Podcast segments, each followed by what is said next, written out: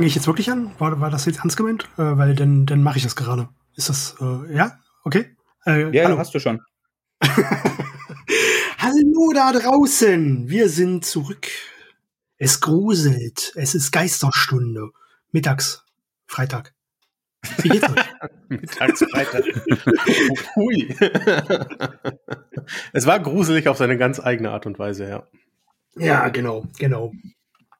Ah. Ähm, all, alles gut soweit. Feierabend, Wochenende. Ähm, ich kann mich nicht beschweren. Ich will mich nicht beschweren. Das ist wahrscheinlich viel ehrlicher. Ich will mich nicht beschweren. Und bei dir, Mathis? Hm. Ich beschwere mich nicht, weil aus Erfahrung dann alles nur schlimmer wird. Das stimmt. Nein, aber es ist, es ist in Summe schon okay. Es gibt äh, schrecklichere Schicksale auf der Welt als meins. Habt ihr, habt ihr nächste Woche auch Feiertag? Ja. Also Freitag, also freien Feiertag? Absolut. So, dass nicht absolut. arbeiten Ja, sehr absolut. Schön, Und Montag frei, Brückentag? Ich habe jetzt endlich ja, ein langes Wochenende. Ich freue mich gerade. Ah, das, ja, das Absurde ist ja, du hast, du hast ja wahrscheinlich am Dienstag frei und wir am Mittwoch. Ah, das stimmt. Wahrscheinlich, du bist doch wahrscheinlich bei den Protestanten unterwegs.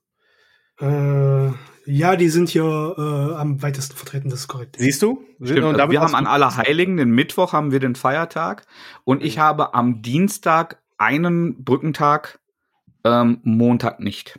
Aber ich habe, okay. äh, ich, also ich gehe ähm, Montag nochmal arbeiten und äh, Samstag ja auch und äh, ja, dann habe ich da so, so ein kleines Extra-Wochenende, nennen wir es mal. Hm. Wir, haben, wir, haben, wir haben Dienstag frei und dann hat Montag Brückentag. Da hat Arbeitgeber Cut gemacht. Deswegen habe ich jetzt ein langes Wochenende. Deswegen bin ich auch richtig gut gelaunt gerade, weil ich habe das jetzt begonnen. Somit, ihr seid jetzt meine erste Amtshandlung im, in der Freizeit. oh, schön, dass ich deine Amtshandlung sein darf. Ja, du sei meine Amtshandlung. mm. und wir beginnen, wir beginnen dieses wunderbare, äh, zum Teil lange Wochenende in Vorbereitung auf das anstehende Halloween-Fest. Habt ihr diesen Oktober mit Gruselkram verbracht?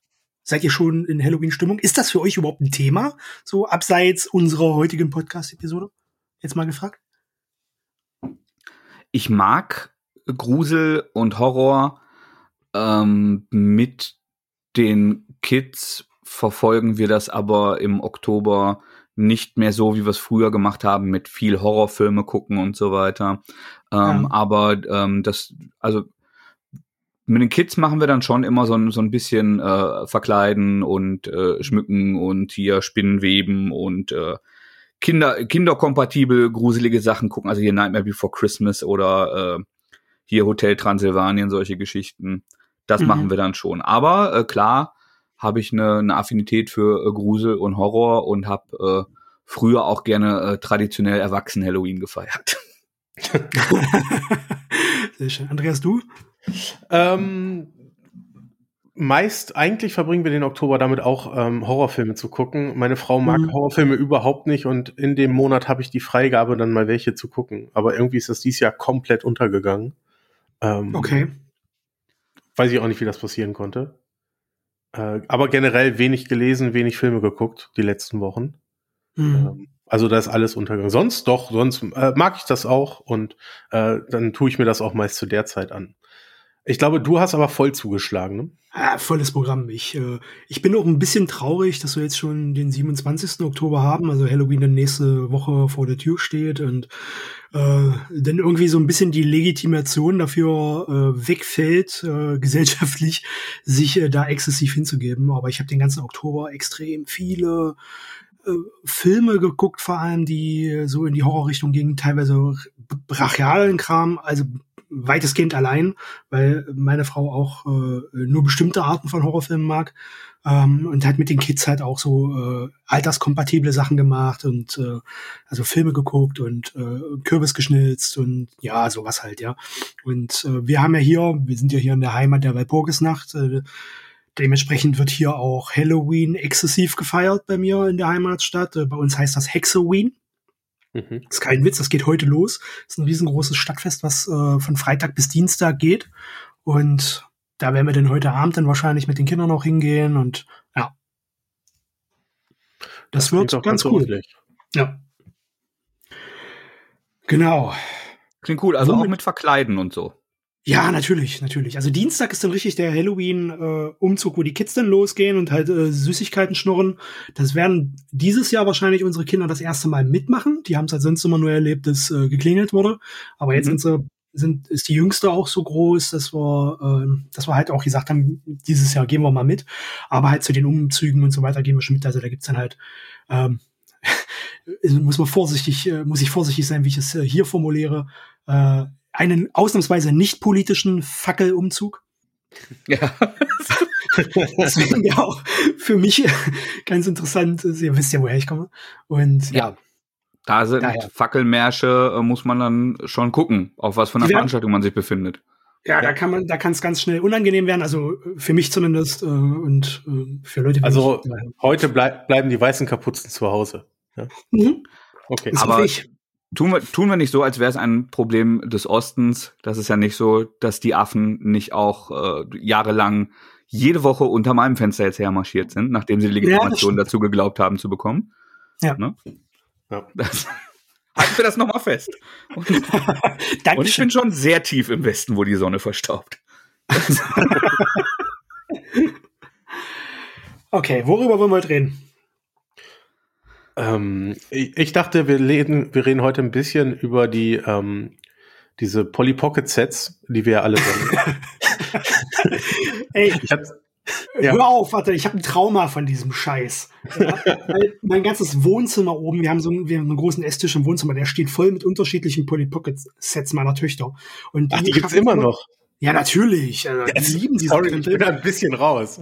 Und äh, das ist quasi äh, weil meine große spielt bisher mit Lego, die kleine aber nicht, und daher spielen sie beide eher mit Polly Pocket. Und das ist so quasi äh, das frühkindliche äh, Lego für mich, weil überall diese scheiß Figuren rumliegen und ich beim Staubsaugen so dermaßen aufpassen muss, dass ich nicht äh, die halben Wertsachen meiner Töchter wegsauge.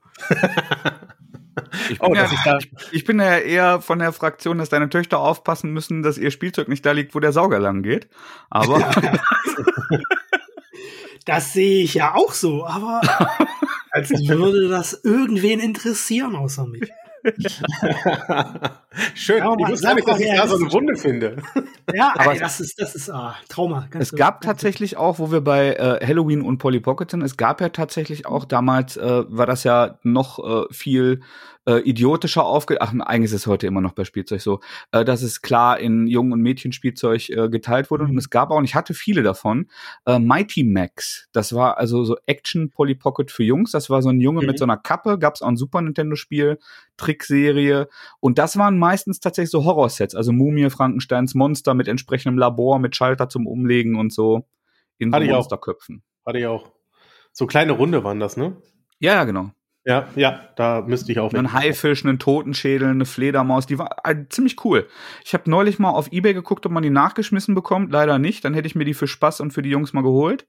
Aber mhm. ähm, die, äh, da, da gibt's wie so viele äh, Nostalgiebehaftetes einen Markt für, äh, den ich nicht bereit bin zu sättigen. Für äh, eine halbe Stunde Nostalgie. Und dann einsetzen ist Desinteresse meiner Kinder. Ja, das Ach, wer hätte ahnen können, was ich damit aufmache. Ähm, ah. wir, wollten, wir, wollten über Halloween sprechen ähm, und haben gesagt, jeder nennt am Anfang sein, naja, Liebling, stelle ich mal aus, einen Halloween-Film, einen Comic und ein Videospiel. Mhm. Also ähm, Thema Horror, Horrorfilm, Lieblingshorrorfilm, ja. äh, Lieblingshorror-Videospiel und Lieblingshorror-Comic, selbstverständlich. Sofern einem dazu was einfällt. Weil ich denke, und das ist die Überraschung in einem Comic-Podcast, dass vor allem die Comic-Sektion das schwerste Medium sein wird, wo man sich auf einen bestimmten Titel einigen kann. Was heißt einigen, aber festlegen kann. Ja. Denke ich. Und weil du uns diese tolle Hausaufgabe mitgebracht hast, Emu, darfst du direkt gerne durchstarten. Ah, okay. Dann fange ich gleich mit dem Comic an. Ähm, habe ich wirklich extrem lang überlegt äh, und ich habe einen Titel gewählt, äh, den ich, den, den, den ich, wo ich nicht sicher bin, ob ich den überhaupt dem Horrorgenre zuordnen kann, aber für mich ist es das schon und zwar sag ich From Hell, weil es in dem Genre wohl mein liebster Titel ist. Äh, Filme, gerade dieses Jahr, wie, wie gesagt, sehr viele geguckt, auch wieder geschaut. Äh, William Freakins Exorcist, also das Original, nicht äh, der Blödsinn, der gerade im Kino läuft. Und Videospiele, lieb, mein liebstes Horror-Videospiel Silent Hill 2. Sag ich. Hm. Ihr seid dran. Ähm, ich würde das Lieblings bei mir rausstreichen. Ähm, okay. Film habe ich bei mir eingenommen, der sich auf jeden Fall in den letzten Jahren, der bei mir Eindruck hinterlassen hat, wo ich immer noch dran denken muss, und das ist Midsommer. Oh ja. Schon alleine, weil alles im Hellen sich abspielt und das einfach ein, das, das trage ich noch mit mir rum. Ja, das war so ein ja. geiles Erlebnis zu sehen, dass Horrorfilm nicht Jumpscares, äh, Jumpscares und irgendwelche mhm. dunklen Räume bedeutet, sondern dass man es auch komplett umdrehen kann. Ähm, das nehme ich noch mit. Videospiel habe ich Little Nightmares. Ganz, ganz, ganz, ganz kurz. Ja. Zum Midsommar habe ich zumindest eine Frage, weil ich habe den Film ja, ja. auch gesehen, habe ich ja hier schon erzählt und war ultra begeistert davon. Ähm, ich habe aber noch nicht den Director's Cut gesehen und der soll ja noch mal viel, viel besser sein als die reguläre Version, die man im Kino gesehen hat oder jetzt im Stream kaufen kann. Hast du den Director's Cut gesehen auf Blu-ray? Nee, nee, ich habe auch nur die, die Stream-Version. Der soll irgendwie 20, 25 Minuten länger sogar noch sein. Ja, okay, weiter. Okay, muss ich mal drauf achten. Äh, Videospiel habe ich Little Nightmares aufgeschrieben. Ähm, mhm. Ein, naja, äh, Action Jump'n'Run, geht das als Action Jump'n'Run durch? Ich glaube schon. Ähm, oh. Bei dem man ein kleines Mädchen spielt, ähm, das sich mit, mit Gruselgestalten herumschlägt. Ich spiele aber gar nicht so viele Horror-Videospiele, deswegen ist mir auch schwer gefallen, da einen Titel zu finden. Und Comic würde ich ganz gerne darauf aufmerksam machen. Bei Splitter gibt's die Creepy Comics. Ähm, einmal eine Richard Corbin Collection und einmal mhm. eine, äh, eine andere, glaube ich auch, von Wrightston, glaube ich. Ähm, die haben mir sehr gut gefallen. Einmal Wrightston, einmal Corbin. Ja, genau. Mhm. Die fand ich zumindest sehr, sehr cool, weil man da sehr gut sehen kann, wo das Ganze herkommt, wie man das erzählen kann. Und ich finde gerade Corbins Bilder haben sowieso immer so was komisch Absurdes, Unnatürliches. Und das passt sehr, sehr gut zusammen. Mhm. Mathis. Was fällt dir ein? Ah, Videospiele, also ich kann auch nicht auf einen fest, des, deshalb äh, hau ich jetzt so eine schnelle Litanei raus. Ähm, Gerne. Ich habe ich hab immer gern viel Resident Evil gespielt, bin bis heute ein Freund, finde aber Dead Space intensiver und gruseliger. Das Remake vom ersten war auch sensationell. Ähm, aber als Fandest Andreas gerade, ja, fand ich. Okay. Also fand ich sehr gruselig. Ähm, ich fand Event Horizon aber auch sehr gruselig und das hat natürlich viel ja. DNA von Event Horizon mitgenommen. Ähm, dem, dem Film mit Sam Neill für alle, die äh, nicht auf Anhieb Bescheid ja, wissen. Ja, ja. Ähm, aber tatsächlich Little Nightmares, sowohl der erste als auch der zweite Teil, nachdem Andreas das nannte, fand ich auch sehr gruselig und äh, intensiv und sind auch tolle Spiele. Ein dritter Teil ist angekündigt. Ähm, Filme sind bei mir tatsächlich, ohne dass ich äh, mich von euch hätte inspirieren lassen, ein Mix von dem, was ihr gesagt habt.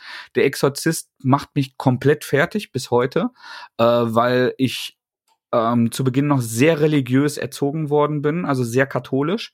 Und mein alter Herr mir äh, wahnsinnig viele Gruselgeschichten um die äh, Umstände dieses Films und Leute, die sich nach dem Kinogang erschossen haben. Und äh, das hat er mir schon erzählt, bevor ich das überhaupt gucken durfte. äh, das, das hielt er wohl für eine sinnvolle erzieherische Maßnahme. Okay. Und ähm, dazu kam, äh, nachdem es dann die, diese ganzen Geschichten dazu gab, dass der Pastor, bei dem ich zur Kommunion gegangen bin, Karasch hieß. Also wie der Pastor ah. auf Exorzisten. Und äh, als ich den dann das erste Mal gesehen habe, hat mich das natürlich komplett fertig gemacht. Ach du Scheiße. Ähm, also bis, bis heute gefriert mir da das Blut in den Adern.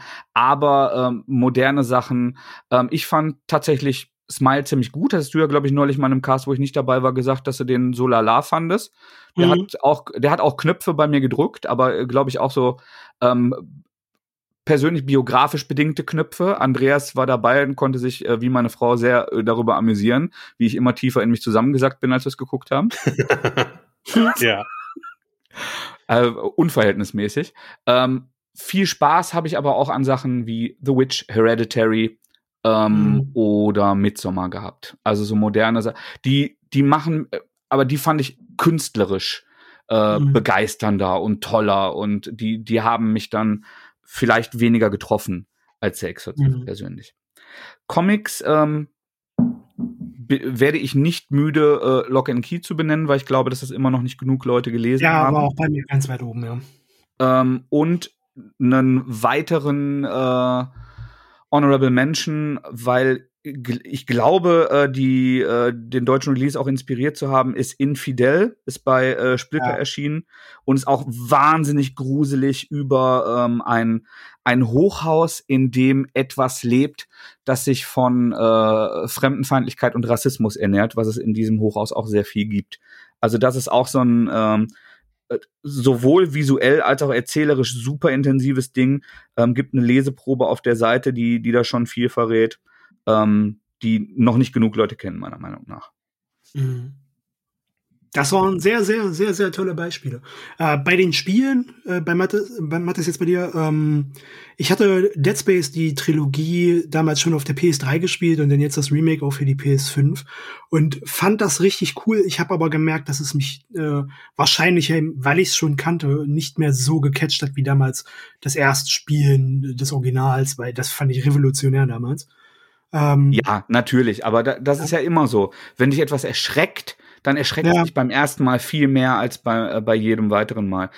Also bei Rewatches und bei Rereads von, von so Horror-Stuff äh, mhm. ist ja eigentlich die, das, das Storytelling. Ähm, ach, ich habe Insidious noch nicht erwähnt. Wie konnte ich nur? Insidious ist so großartig von James Wan. Das äh, Findest äh, du? auch nicht. Ja, verdammt. Den habe ich noch nicht gesehen. Den habe ich noch nicht gesehen. Das also eigentlich ist der fast en par bei mir mit dem Exorzist. Also der Rest danach okay. sind, sind so solide Fortsetzungen, solide Forterzählungen, aber der erste ist phänomenal gewaltig. Ja. Er hat ja auch Conjuring gemacht, da reden wir ja möglicherweise nachher nochmal drüber. Ja. Ähm, ich, ich, ich bin jetzt nicht so der größte Fan von ihm. Ich habe auch sein ganz neu, also sein neues Horrorfilm gesehen, wie er Malignant. Der war ja auch katastrophal ungut. Und die Conjuring-Filme Conjuring magst du auch nicht? Den ersten, ja.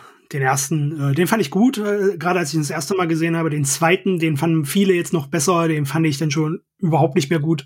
Und ähm, äh, das ganze Universum, was dann nach drumrum kam, das hat er ja dann, glaube ich, nur noch mitproduziert und nicht mehr gedreht. Genau, ähm, genau. Ja, das, äh, ja, ich, ich, ich bin äh, immer kein Fan, also ich bin immer ganz schnell raus, wenn es äh, bei Horrorfilmen äh, mit äh, Digital Effects äh, losgeht, äh, mit CGI, äh, Gewalt und Gore und so weiter, verliert mich ein Film wahnsinnig schnell. Deswegen hatte ich zum Beispiel auch kaum Spaß an dem neuen Evil Dead Rise, den so viele so toll fanden. Ja, weil ich, ich mag das einfach handgemacht analoges Kino. Ähm, ja. Insidious ist fast ausnahmslos Practical Effects. Bin ich gespannt. Gucke ich mir an. Ich habe ja noch ein paar Tage bis Halloween. Ja, also in erste Insidious ist gewaltig. Ja. Ähm, ich will mir jetzt nämlich das erste Mal den Original The Wicker Man anschauen. Den habe ich mir gekauft. Den habe ich nämlich noch nie gesehen. Und der soll auch einer der größten Horrorfilm-Geheimtipps sein. Und jetzt haben wir noch gar nichts über die ganzen subversiven 70er-Jahre-Sachen, über Romero, über äh, Dawn ja, of the Dead. Also da, da ja. können, glaube ich, Leute, die mehr Ahnung haben als wir, ja. äh, staffelweise Podcasts mitfüllen. Also das waren einfach nur so ein paar Dinge, die uns äh, akut im Gedächtnis geblieben sind. Ja. Es ist ja nun mal so, wir haben jetzt ein Special-Thema mit Halloween und äh, Halloween heißt auch Horrorfilme. Für mich zumindest. Daher. Aber lass uns noch mal über andere Side-Medien reden. Wir haben ja Videospiele gerade schon mal kurz angekratzt ja. und äh, machen jetzt einen sanften Übergang zurück in die Welt der Comics mit einer Comicreihe, die uns allen dreien viel bedeutet und ähm, über die wir auch schon ein Special hatten. Und zwar mit Hellboy, aber nicht mit einem neuen Comicband von Hellboy, sondern es ist ein neues Videospiel mit Hellboy als Titelheld erschienen. Und nach mehreren ich will nicht sagen katastrophalen, aber katastrophalen Versuchen, äh, ein Spiel mit Hellboy als Titelheld und einem Gastauftritt in Injustice 2 gespielt zu haben, ähm, war ich vorsichtig aufgeregt, nachdem ich die Trailer gesehen habe. Ich habe mhm. schon ein bisschen gespielt. Wie sieht's denn bei euch aus? Ich habe so die erste Stunde gesehen, ich habe den Prolog beendet und äh, bin dann quasi so in der ersten Mission äh, nach dem Prolog äh, musste ich den kinderbedingt abbrechen und äh, das war jetzt vor zwei Tagen, glaube ich. Und seitdem kam ich nicht nochmal dazu, reinzuschauen. Andreas, du? Ähm, ähnlich, ich habe gestern Abend Stunde, anderthalb oder so gespielt. Also Prolog bin ich drüber hinweg. Ähm, ja. Die erste Mission habe ich quasi angefangen. Ähm, und mein erster Eindruck war auf jeden Fall, also optisch sehr, sehr positiv, weil ich finde, Dieses Spiel, oh. Spiel macht das, was Videospiele halt wahrscheinlich am meisten mit ausmacht, das Optische. Ähm, denn es, oder das, was nur ein Videospiel kann, was im Film wahrscheinlich nie so richtig funktionieren würde, wir kriegen wirklich einen Hellboy-Comic zum Spielen, hatte ich das Gefühl. Mhm. Ähm, von den Texturen her, von, von, ähm, von den Shades her, wie die, wie die Schatten sich so verhalten, ähm, wie alles aussieht. Es sieht aus, als hätte, als hätte ich einen großen Comic aufgeklappt und würde äh, mein Hellboy dadurch steuern. Das fand ich schon sehr, sehr cool. Ja, es hat komplett visuell an Mignolas Artwork angelehnt. Ja. Genau, genau. Und auch mhm. wirklich auch so umgesetzt. Ähm, das, das hat mir auf jeden Fall sehr, sehr gut gefallen. Mathis, wie weit bist du so gekommen? Äh, tatsächlich etwas weiter als ihr, witzigerweise, weil wir im Vorgespräch dachten, dass ich da am wenigsten zukommen würde. Aber ich bin gestern Abend noch einmal ordentlich drauf hängen geblieben und äh, würde äh, interessierten Hörern einmal kurz ein bisschen auffächern, was es abgesehen da, also ich teile komplett, was du gesagt hast, diesen visuellen Eindruck. Ähm, spielerisch ist das ein Roguelike, also ein Actionspiel, bei dem ich immer wieder durch äh, mehr oder minder zufällig generierte Labyrinthe laufe und dann ähm, Perks bekomme, also mein Schlag wird besser, mein Schuss wird besser, mein äh, meine Widerstandskraft, meine Gesundheit wird länger und diese diese Perks, diese Verbesserungen, die trage ich so lange, bis ich kaputt gehe. Wenn ich kaputt gehe, gibt's bestimmte Dinge, die ich verliere, die ich nur im Laufe dieses einen Runs behalten habe. Ähm, es gibt aber auch bestimmte Dinge, die ich mit so einer Ingame-Währung, die ich sammle, freigekauft habe, die Bestand haben. Zum Beispiel die Pistole. Das ist eine der ersten Extrawaffen, die man frei spielt und dann kauft. Und die ist dann, wenn ich das, das Geld quasi zur Bank gebracht habe, auch direkt zu Beginn meines nächsten Laufs ist die vorhanden. Mhm. Und ähm, tatsächlich habe ich drei Stunden jetzt ungefähr gespielt, würde ich sagen, habe den ersten Boss besiegt. Ähm, und es ist, ich habe auch in, in, ein paar andere ähm, äh, Reviews und Previews schon reingeschaut, schon etwas Armut in der Ab im, im Abwechslungsreichtum der Umgebung und der Gegnergestaltung. Man kämpft schon, genau, also man kämpft schon und das bleibt wohl im Verlauf des Spiels auch relativ straight so gegen ähm, spielerisch und visuell sehr ähnliche Gegner in leicht, leicht abgewandelten Umgebungen. Und das, die Hauptinteressenpunkte dieses Spiels sind einmal halt diese sehr cool umgesetzte Mignola-Optik. Als meine Frau vorbeilief, dachte sie kurz, das wäre ein Hellboy-Trickfilm. Ähm, bezeichnenderweise. Mhm. Ich fand auch richtig cool, dass, dass so ein ähm, so eine Stop-Motion-Rhythmik da drin ist. Also dass die, die Level sich sehr flüssig bewegen, die Figuren aber so mit reduzierten Frames. Das finde ich sieht mhm. ziemlich cool und sehr filmisch aus. Ähm, mhm. Es sind Dinge von Hades entliehen, also gerade wenn, also das, das ist ein anderes sehr berühmtes äh, Roguelike, was mehr Diablo-mäßig ist, ähm, das wenn du so einen Perk findest, dass dann halt so ein Kopf aus, aufgeht und der mit so einer Stimme mit Hall spricht und dann wählst du eine von drei äh, Versionen aus, die dich jetzt besser machen können. Also davon hat's viel. Und für mich äh, tatsächlich, deshalb bin ich so lange dran geblieben, es hat eine Kampfdynamik, die sehr ähnlich wie Nintendos Punch-Out ist.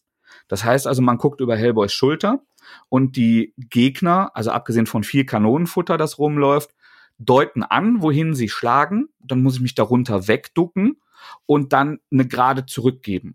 Oder aufladen und dann mit so einem richtig lang aufgeladenen, gut getimten Schwinger richtig feste zurückhauen.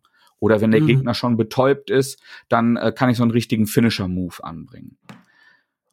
In Summe würde ich sagen, mein Eindruck, den ich später noch mal in einem geschriebenen Review äh, festigen werde, wenn ich mehr dazu gesehen habe, ist das etwas für Leute, die so arcadige Spiele Richtung Punch-Out, aber auch sowas wie Double Dragon oder Final Fight, wo man halt von links nach rechts läuft und immer die gleichen Figuren verdrischt, weil es Spaß macht.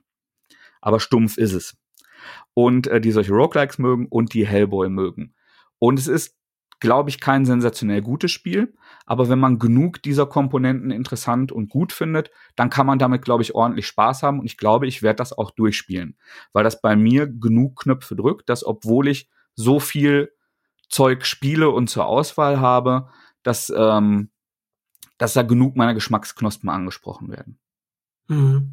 Also ich fand vor allem gerade welche jetzt äh, nicht die Zielgruppe für solche Art äh, Gameplays bin normalerweise, ja. aber alleine der Faktor mit äh, der Hellboy-Welt, der Optik und so weiter, dem Sounddesign, auch wenn äh, die äh, recht äh, actionlastige Musik in den Kampfszenen äh, für mich anfangs etwas befremdlich, aber dann doch irgendwie ganz passend wirkte, ähm, finde ich die Atmosphäre, die das Spiel liefert, eigentlich schon ziemlich cool. Und so als Hellboy-Fan hatte ich so die eine Stunde, bis auf die generischen Gegner, die sich sehr, sehr schnell ausmachen, schon eine Menge Spaß. Aber ich habe äh, gerade so den, die letzten 15 Minuten auch gedacht, okay, wo soll das jetzt noch hingehen? Es würde denn äh, die Welt, äh, die, die Orientierung wurde dann recht schnell etwas äh, wirr äh, und äh, repetitiv, aber äh, trotzdem fand ich es alleine vom, vom Design her schon so äh, ziemlich cool. Ja, man darf halt auch nicht vergessen, es ist jetzt kein AAA-Blockbuster, es ist halt ein Indie-Spiel. Genau. Ist auch entsprechend bepreist. Ja, also man zahlt halt keine 80 die, die reguläre VÖ? Äh, der, der reguläre OVP? Irgendwas zwischen, ich glaube, irgendwas zwischen 20 und 30 Euro. Und wenn man bedenkt, dass ein, eine neue, neue Release bei PS5 digital aktuell 79,90 kostet, ist das schon ein gewaltiger Unterschied. Ja. Absolut. Genau. Aber ja. mir hat Spaß gemacht bis jetzt. Äh, ich werde es auf jeden Fall auch weiterspielen. Also mir hat es wirklich sehr, sehr viel Spaß gemacht bis jetzt. Ja, geht mir auch so. Also ähm, am Anfang fand ich das Optische echt überwältigend. Ähm, und jetzt muss halt das, das Spielerische noch dazukommen. Aber Hades hat mir viel Spaß gemacht. Ich bin großer Hellboy-Fan. Und ich kann mir ja. vorstellen, dass es genau dann halt äh, auch bei mir kickt. Ja. Das zumindest einmal durchzuspielen. Was man für Leute, die Comic-affiner sind und vielleicht weniger Videospielfreunde sind, auch noch, wie ich finde, positiv bewerten kann, ist ähm, zum einen, dass die ähm, Story wirklich sich sehr schön in die Comics fügt. Also man hat nicht solche äh, Kunstgriffe oder Spagats wie äh, bei den bei den Filmen oder bei Übergänge in andere Genres, sondern es liest sich äh, oder hört sich wirklich an wie äh, eine Episode, die die straight aus einem Comicbuch kommen könnte. Ähm, es gibt also dieses dieses Haus irgendwo in äh, in Mitteleuropa, das das Tor zu einer ähm, alternativen Dimension ist, in die Hellboy immer wieder reingeht, um tiefer einzudringen, dann immer wieder quasi äh, zurückgeworfen wird in seine Dimension. Und die bauen darum halt so eine Art Stargate auf und untersuchen das. Und die Charaktere sind, wie ich finde, alle sehr gut gesprochen. Ich war überrascht von der Qualität der Untertitel, weil tatsächlich zum Beispiel darauf geachtet wurde, dass in den deutschen Comics die BPRD Buap heißt und nicht einfach mit mhm. BPRD übersetzt wurde. Das, äh, da habe ich gesehen, okay, das war ein Mensch und der Mensch hat die Comics gelesen, der das übersetzt hat. Ja. Ja. Ich glaube. Und äh, das sind so Kleinigkeiten, die, glaube ich, Leuten, die nicht so viel Videospiele spielen, aber halt ähm, ja so, so ein so ein Ausflug in ein anderes Medium für ihr Lieblingscomic hätten, ähm, sind das gute Gründe. Und ich glaube, das ist so ein, so ein klassischer Indie-Titel, der, wenn man jetzt sagt, den, den Preispunkt möchte man nicht berappen, in ein paar Monaten auch nochmal für deutlich weniger zu haben sein wird. Aktuell glaube ich gerade sogar im Sale aufgrund äh, Halloween-Verkäufe. Ja. Ich glaube für 20 Euro gerade im Sale oder so. Also definitiv fair bepreist momentan. Uh, unterm mhm. Strich ist das nichts Sensationelles, aber äh, für Fans durchaus ein Blick wert. Und das erste Hellboy-Spiel, ähm, was wirklich ein ernstzunehmendes Spiel und keine komplette Lizenzkacke ist. Das muss man auch ganz klar sagen. Ja. Sehe ich auch so. Super. Ähm, wollen wir zu den Comics rüber wechseln? Wird Zeit. Unbedingt. Wird Zeit. Mathis, womit hast du denn so äh, deine letzten Leserabende verbracht? Ich habe ähm, unter anderem die Origin einer der berühmtesten Hexen der, ähm, der Comiclandschaft gelesen. Ihre Jugend, was sie zu dem gemacht hat, was sie ist, wie ihr ständiger, die, die tragische Geschichte hinter der Entstehung ihres Begleiters. Und die Rede ist selbstverständlich nicht von Wanda, der Scarlet Witch, sondern von Gundel Gaukelei. Weil ich muss das gerade mal greifen. Ich habe ich hab, ich hab mich, also als das jetzt losging, gerade habe ich gedacht, das wird eine Überleitung. ähm, ja, ja. Bei Bang Comics, einem äh, Sublabel von Egmont, die ja alle, äh, fast alle Disney-Sachen in Deutschland machen, ist Gaukelei erschienen. Ähm, das Buch der Verdammnis und ähm, ja, hat so eine sehr, sehr gefällige und auch aufwendige Zeichentrick-Optik, die, falls ihr mal diese modernen Phantomias oder Darkwing Duck Comics gesehen, also die wesentlich aufwendiger ähm, schattiert, viel mehr Digitaleffekte drin, aber trotzdem noch äh, echt gutes Linework. Also da sind Leute drin, die die Comic können, die Gesicht, die Anatomie und so weiter können, aber es wird schon sehr aufwendig, sehr bunt, sehr modern, äh, entsprechend koloriert. An den Augen und an, an manchen ähm, Dynamiken sieht man aber auch, dass hier ganz klar japanische Einflüsse sind, um vielleicht auch LeserInnen zu begeistern, die eher in, äh, mit, in japanischen Comics beheimatet sind und die vielleicht auch mal für klassische Themen zu gewinnen. Das ist ein ähm, schönes Jugendbuch, das sich, glaube ich, auch vor allem an, an ältere Kinder und äh, Teenager richtet es geht halt darum, dass, dass äh, Gundel bei ihrer Tante lebt und die nächste ähm, Oberhexe werden soll und unter einem, einem großen Leistungsdruck steht, weil sie auch so semi-prominent ist. Die leben in so einer Welt, die äh, halb technologisch und halb magisch ist. Das ist auch eng miteinander verzahnt.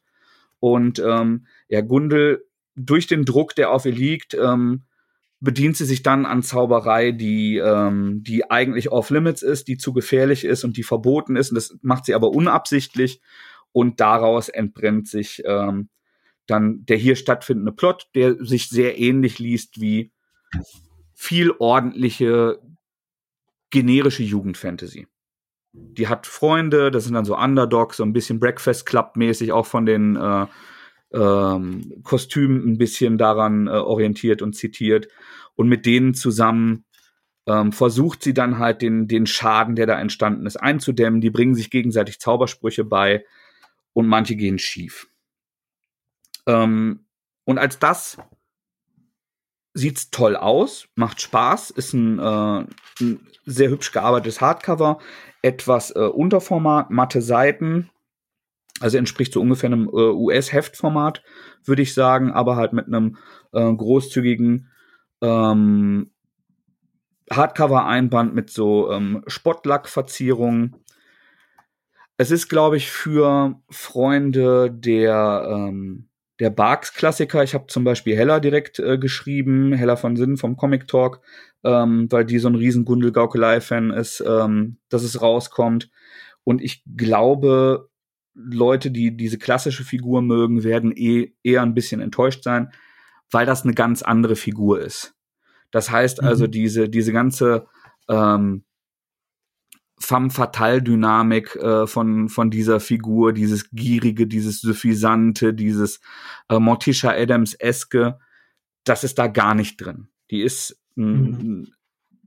ein junges Mädchen, ähm, die die unter zu viel Druck leidet und eigentlich ein ganz anderer Charakter, eine ganz andere Figur.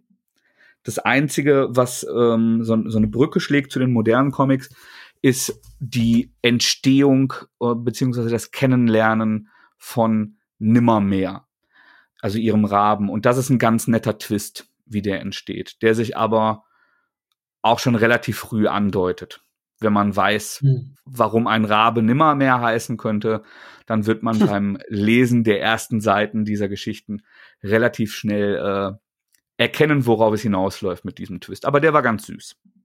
Hm, okay. Ist ja gerade auch sehr populär, läuft auch auf Netflix jetzt diese neue Serie zu Poe von Flanagan. Genau. genau. Und am Anfang hat äh, Gundel halt noch einen äh, einen Schulfreund, der Poe heißt. Ach, das ist ja. Ah, okay. okay. Ein Schelm. Aber Ein schön. Schelm. Ja. War, war süß. Ist, ja.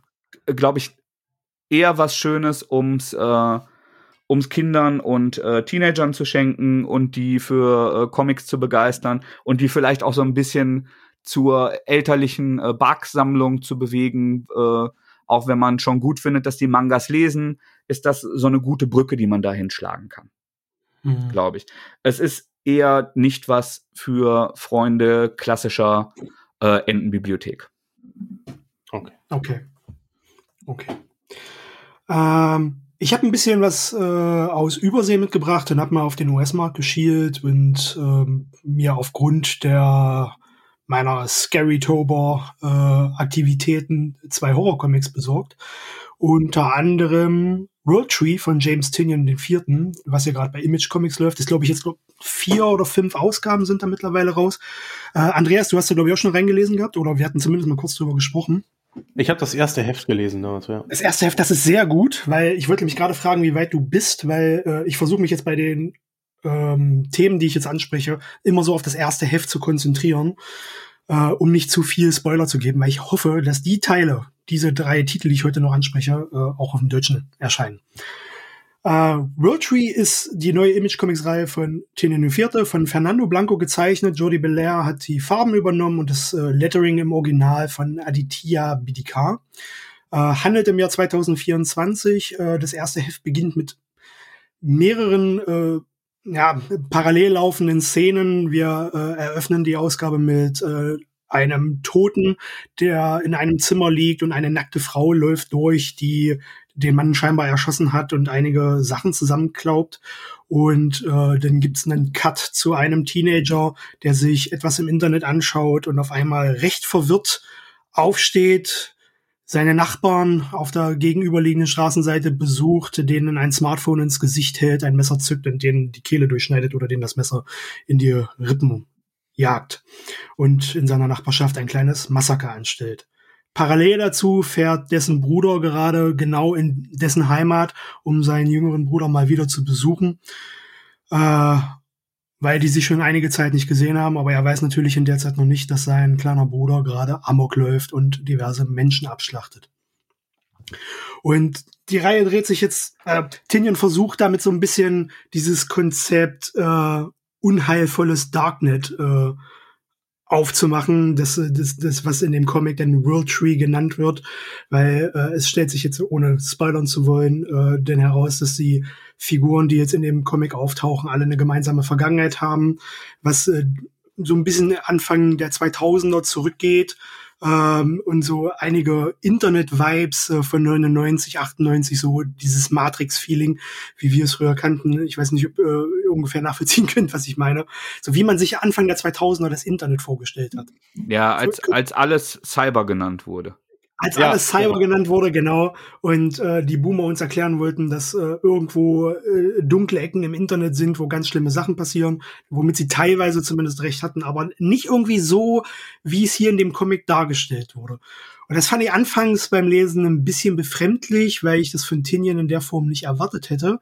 Aber gerade mit den fortlaufenden Ausgaben hatte ich dann immer mehr das Gefühl, dass das ganz bewusst so gemacht wurde, um ähm, so ein das klingt jetzt negativer, als ich meine, aber so ein Klischee-Horrorbild aufzubauen. Ähm, halt von wegen, wir haben im Netz eine dunkle Ecke. Wenn du da drauf schaust und dir das anguckst, wirst du wahnsinnig und begehst schlimme Sachen. Ja, das ist so diese wirklich klischeehafte, plakative Prämisse am Anfang, aber es zeigt halt sehr, sehr schnell nach zwei, drei Ausgaben, dass da natürlich noch ein größeres Konzept hintersteckt, das jetzt so nach den ersten vier, fünf Ausgaben noch nicht mal ansatzweise ersichtlich ist. Und das fand ich eigentlich ziemlich cool. Bisher. Ja, das Artwork war okay. Äh, ich fand die Gesichter nicht ganz toll gemacht. Man hat nicht immer äh, die Möglichkeit, jetzt wirklich die Mimiken oder die passenden Mimiken zu den tatsächlichen Szenen zu finden. Aber die Stärke des Comics liegt für mich bisher tatsächlich in Tinians Dialogen. Und der wird äh, von Thema zu Thema oder von Comicreihe zu Comicreihe, die er schreibt, glaube ich, immer versierter darin, Dialoge zu schreiben. Und deswegen bin ich jetzt auch nach äh, allen aktuellen erschienenen Ausgaben immer noch dabei und hoffe, dass es auch eine, eine deutsche Veröffentlichung kriegt. Ja. Mhm. Wollte ich zumindest mal erwähnen. Passt wunderbar zum, zum Halloween-Thema. Cool. Äh, und ich finde Klischees in Horror auch gar nicht Schlimmes, ehrlich gesagt. Nö. Ja, meistens geht's ja gar nicht ohne, ja. Meistens geht's ja genau. gar nicht ohne. Aber das, das ist, das ist, äh, das ist ein Klischee-Thema. Er hat ja schon öfter mal mit sowas kokettiert. Ich weiß nicht, ob ihr so Closet von ihm äh, gelesen habt. Das war auch so eine nee. dreiteilige, ich weiß gar nicht, ob die bei Image rauskam, dreiteilige Miniserie, äh, wo es halt um finsteres Wesen im Kleiderschrank ging, ja, und ein Junge, der das sieht und ein übelstes Trauma davon erlebt. Äh, super toll geschrieben, mit äh, total einfacher Prämisse, aber äh, logischerweise ist dann nachher dann äh, dieses Vater-Kind-Thema oder das Eltern-Kind-Thema draus geworden, was man sehr früh gemerkt hat. Und es ist halt so dieser einzelne Aufhänger. Das hier wird ein längerer Comic, eine längere Comic-Reihe, deswegen merkt man, dass er sich mehr Zeit lässt im Aufbau der Welt. Und äh, das ist auch gut so, weil es geht halt sehr, sehr schnell über diese anfänglich wirkenden Klischees hinaus. Und das, äh, ja, das hm. äh, wird, glaube ich, was Gutes. Ja. Genau. Ich, hatte, ich hatte auch Spaß nach dem ersten Heft, aber ich mag es auch, wenn äh, Technik so komisch verklärt wird. Ähm, also, ja, das ja. Ja, guck auf meinen Smartphone-Bildschirm und schon bist du äh, eine, eine psychotische, wahnsinnige Puppe, die ich rumsteuern kann. Ja, das ist, also das, das nicht so weit, aber dass es halt diese dunkle Ecke im Internet gibt und äh, mhm. diese Typen mit den Kapuzen. Also ne, irgendeine Faszination muss es im Leben auf mich ausgewirkt haben. Ich bin ja Informatiker geworden. Ähm, und auch du das, trägst manchmal kaputt. Ah, ah, ist so. Ähm, aber ich bin ja froh, wenn ich alle meine E-Mails beantwortet bekomme. Das mit den dunklen Ecken lasse ich bisher noch aus. also es, äh, tatsächlich zeigt aber diese in Horrorszenarien ja oft absichtlich künstlich übersteigerte Angst davor, ja. ja nur, wie technisch rückständig viele Menschen in, in ihrem Technikverständnis noch sind, weil eigentlich ja. ist das Darknet ja nichts ja, anderes als ein, als ein Schwarzmarkt, als ein Treffpunkt, als ein nicht überwachter Teil des Internets, in dem Menschen böse Dinge tun können. Das ist halt ein bisschen wie zu sagen, das Telefon ist das Tor zu vielen dunklen Dingen. Du kannst da Drogen kaufen oder illegal äh, gegen ihren Willen prostituierte äh, Menschen bestellen oder das geht alles halt auch per Telefon oder persönlich. Der, der wahre Schrecken am anderen Ende des Mediums sind dann ja immer irgendwelche Menschen, die böse Sachen machen und nicht die Technologie. Absolut. Richtig. Ich finde es halt, wenn man auf die 90er guckt, halt ein, ein, interessanter Kontrast, weil so diese Aufbruchstimmung da war, dieser neue Markt Internet, keiner hat ihn so richtig verstanden. Und was neue Märkte natürlich immer mitbringen, ist eine dunkle Ecke, in der böse Dinge passieren. Ja, ja. Ähm, als Kontext dazu, dass man sich da vielleicht auch besser nicht rumtreiben sollte. Äh, ja, diese Angst vor dem Neuen. Und da hat mir halt auch, ganz gut gefallen. Ja. Und weil es halt auch ein Marketingvehikel ist. Das heißt also, wenn wenn es jetzt nicht äh, irgendwelche bärtigen Comic-Blogger sind, die äh, irgendwie in, in ihrem po äh, Podcast was darüber quatschen, möchte man ja auch, dass äh, so ein Filmtitel oder ein Comictitel vielleicht mal in einer Tageszeitung oder in, äh, in einem Fernsehprogramm oder in irgendeinem übergeordneten Medium besprochen wird, wo es mehr äh, Casual Adressaten erreicht. Und dann hilft es natürlich, wenn ich ein äh, Thema bediene, was gerade in aller Munde ist und wo Unsicherheit darüber äh, mit Angst einen emotionalen Verstärker auslöst. Ja. Mhm. Ist schon ganz interessant, ähm, aber halt auch nicht neu, das muss man dazu sagen. Ja, die Elemente, die da verwendet werden, das kennen wir schon. Wir haben äh, The Ring gesehen, ob jetzt äh, das, das äh, Remake oder äh, das Original oder die Originale, äh, sei mal dahingestellt. Äh, konzeptionell ist das nahezu dasselbe, ja. Ähm, aber ich bin gespannt, was er draus macht. Mir hat es bisher gut gefallen. Aber wo du gerade sagtest, Casual, bleiben wir mal bei Casual und werden noch mehr Casual. Ähm, was er jetzt ganz frisch angefangen hat, äh, das hat mir tatsächlich sogar bis jetzt noch ein kleines bisschen besser gefallen, auch wenn da bisher nur ein Heft raus ist. Ähm, Skybound hat eine Kooperation mit Universal Products and Enter äh, Exp Experiences, heißen Universal Products and Experiences ähm, gemacht und macht jetzt eine mehrere Comic-Reihen zu den Universal Monsters. Ja, also Franken Frankenstein, ähm, Dracula und so weiter. Und Tinian hat sich jetzt unter anderem zusammen mit Martin Simmons, also dem Zeichner, mit dem er zusammen ähm, Department of Truth macht, äh, eine Pause gegönnt von der Reihe und hat gesagt, wir machen jetzt äh, eine vierteilige Miniserie zu Dracula. Und da ist jetzt das erste Heft erschienen, das habe ich mir diese Woche gleich mal besorgt. Und ich dachte, das passt hier wunderbar rein. Ähm, es ist tatsächlich mehr oder weniger eine Adaption des bekannten Stoffs. Also es geht damit los, dass äh, der Psychologe Don, äh, Dr. John Seward äh, seinem guten Freund und Schwiegersohn Jonathan Harker, wir kennen ihn, äh, von einem neuen Patienten erzählt, der frisch aus Transsilvanien zurückkam und auf der Überfahrt ganze 14 Menschen ermordet haben soll. Und der Typ heißt Renfield. Wir wissen Bescheid, was auf der Überfahrt äh, passiert ist. Leute, die zuletzt im Kino fahren, wissen auch, wie das Schiff heißt. Leute, die das Buch gelesen haben oder die Comics gelesen haben oder die unzähligen Filme dazu gelesen haben, kennen das auch alles. Also inhaltlich gibt's hier gar nichts Neues. Aber es wird die bekannte, also zumindest nach einer Ausgabe macht es den Eindruck, die bekannte Dracula-Thematik äh, aus einer anderen Perspektive in unglaublichen Bildern. Also wirklich, dieses Artwork von Simmons ist so unglaublich gut äh, wiedergegeben, dass ich nach einem Heft gesagt habe, ich bestelle mir die nächsten wahrscheinlich gleich vor. Ähm, auch wenn wir das normalerweise im Podcast nicht machen, weil wir das äh, für euch da draußen nicht äh, repetieren können, beziehungsweise zeigen können. Ich will euch beide mal zeigen, was ich meine und schicke euch jetzt mal was. Das fand ich nämlich so nice. Guckt euch das bitte mal an. Also es gibt so eine Szene, als äh, Mina und äh, ihre Freundin Lucy äh, aus dem Fenster gucken und äh, Dracula das erste Mal auf der Straße sehen. Und dieses Artwork, ich weiß nicht, ob das jetzt schon angekommen ist bei euch. Mhm, ist. Ja, ja, dieses Artwork fand ich so phänomenal, wenn du umblätterst und diese Seite siehst, wie äh, Dracula quasi äh, Lucy im, im Arm hat und äh, mit diesen Augen oben drüber. Das ist so gigantisch gut dargestellt. Und der gesamte Comic äh, ist durch die Bank äh, toll gezeichnet. Äh, Simmons hat auch die Farben wieder äh, selber übernommen. Und ich denke, das ist optisch noch ein ganzes Level über dem, was er bei Department of Truth macht. Habe ich das Gefühl. Hat mir Und sehr, das sehr mochte ich schon sehr. Ja, genau. Hat mir Traute, sehr, sehr gut gefallen.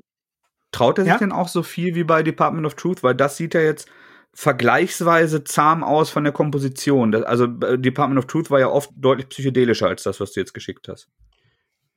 Er wird in den folgenden Seiten noch ein bisschen mehr. Wie gesagt, es ist nur ein Heft, das erste von vier Heften bisher erschienen. Ähm, Mhm. Es wird noch ein bisschen mehr. Hier ist noch äh, die Seite danach. Ähm, ich habe das halt einmal mal gescreenshottet, äh, als ich es gelesen habe. Ähm, es ist furchtbar düster. Es ist äh, sehr, sehr künstlerisch gehalten, aber trotzdem sehr greifbar.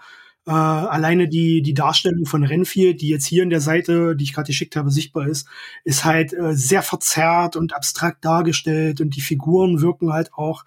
Also du hast von Anfang an so ein sehr unbehagliches Gefühl, wenn du diesen Comic liest, auch wenn du die Story total kennst. Also ich weiß nicht, in welchen Versionen ich Dracula bisher gelesen habe, ob jetzt die die äh, Filmadaption von Thomas und Mignola, den den den äh, Francis Ford Coppola Film selber, auf dem der Comic basiert, oder halt entsprechend das Buch von Stoker selber, ja.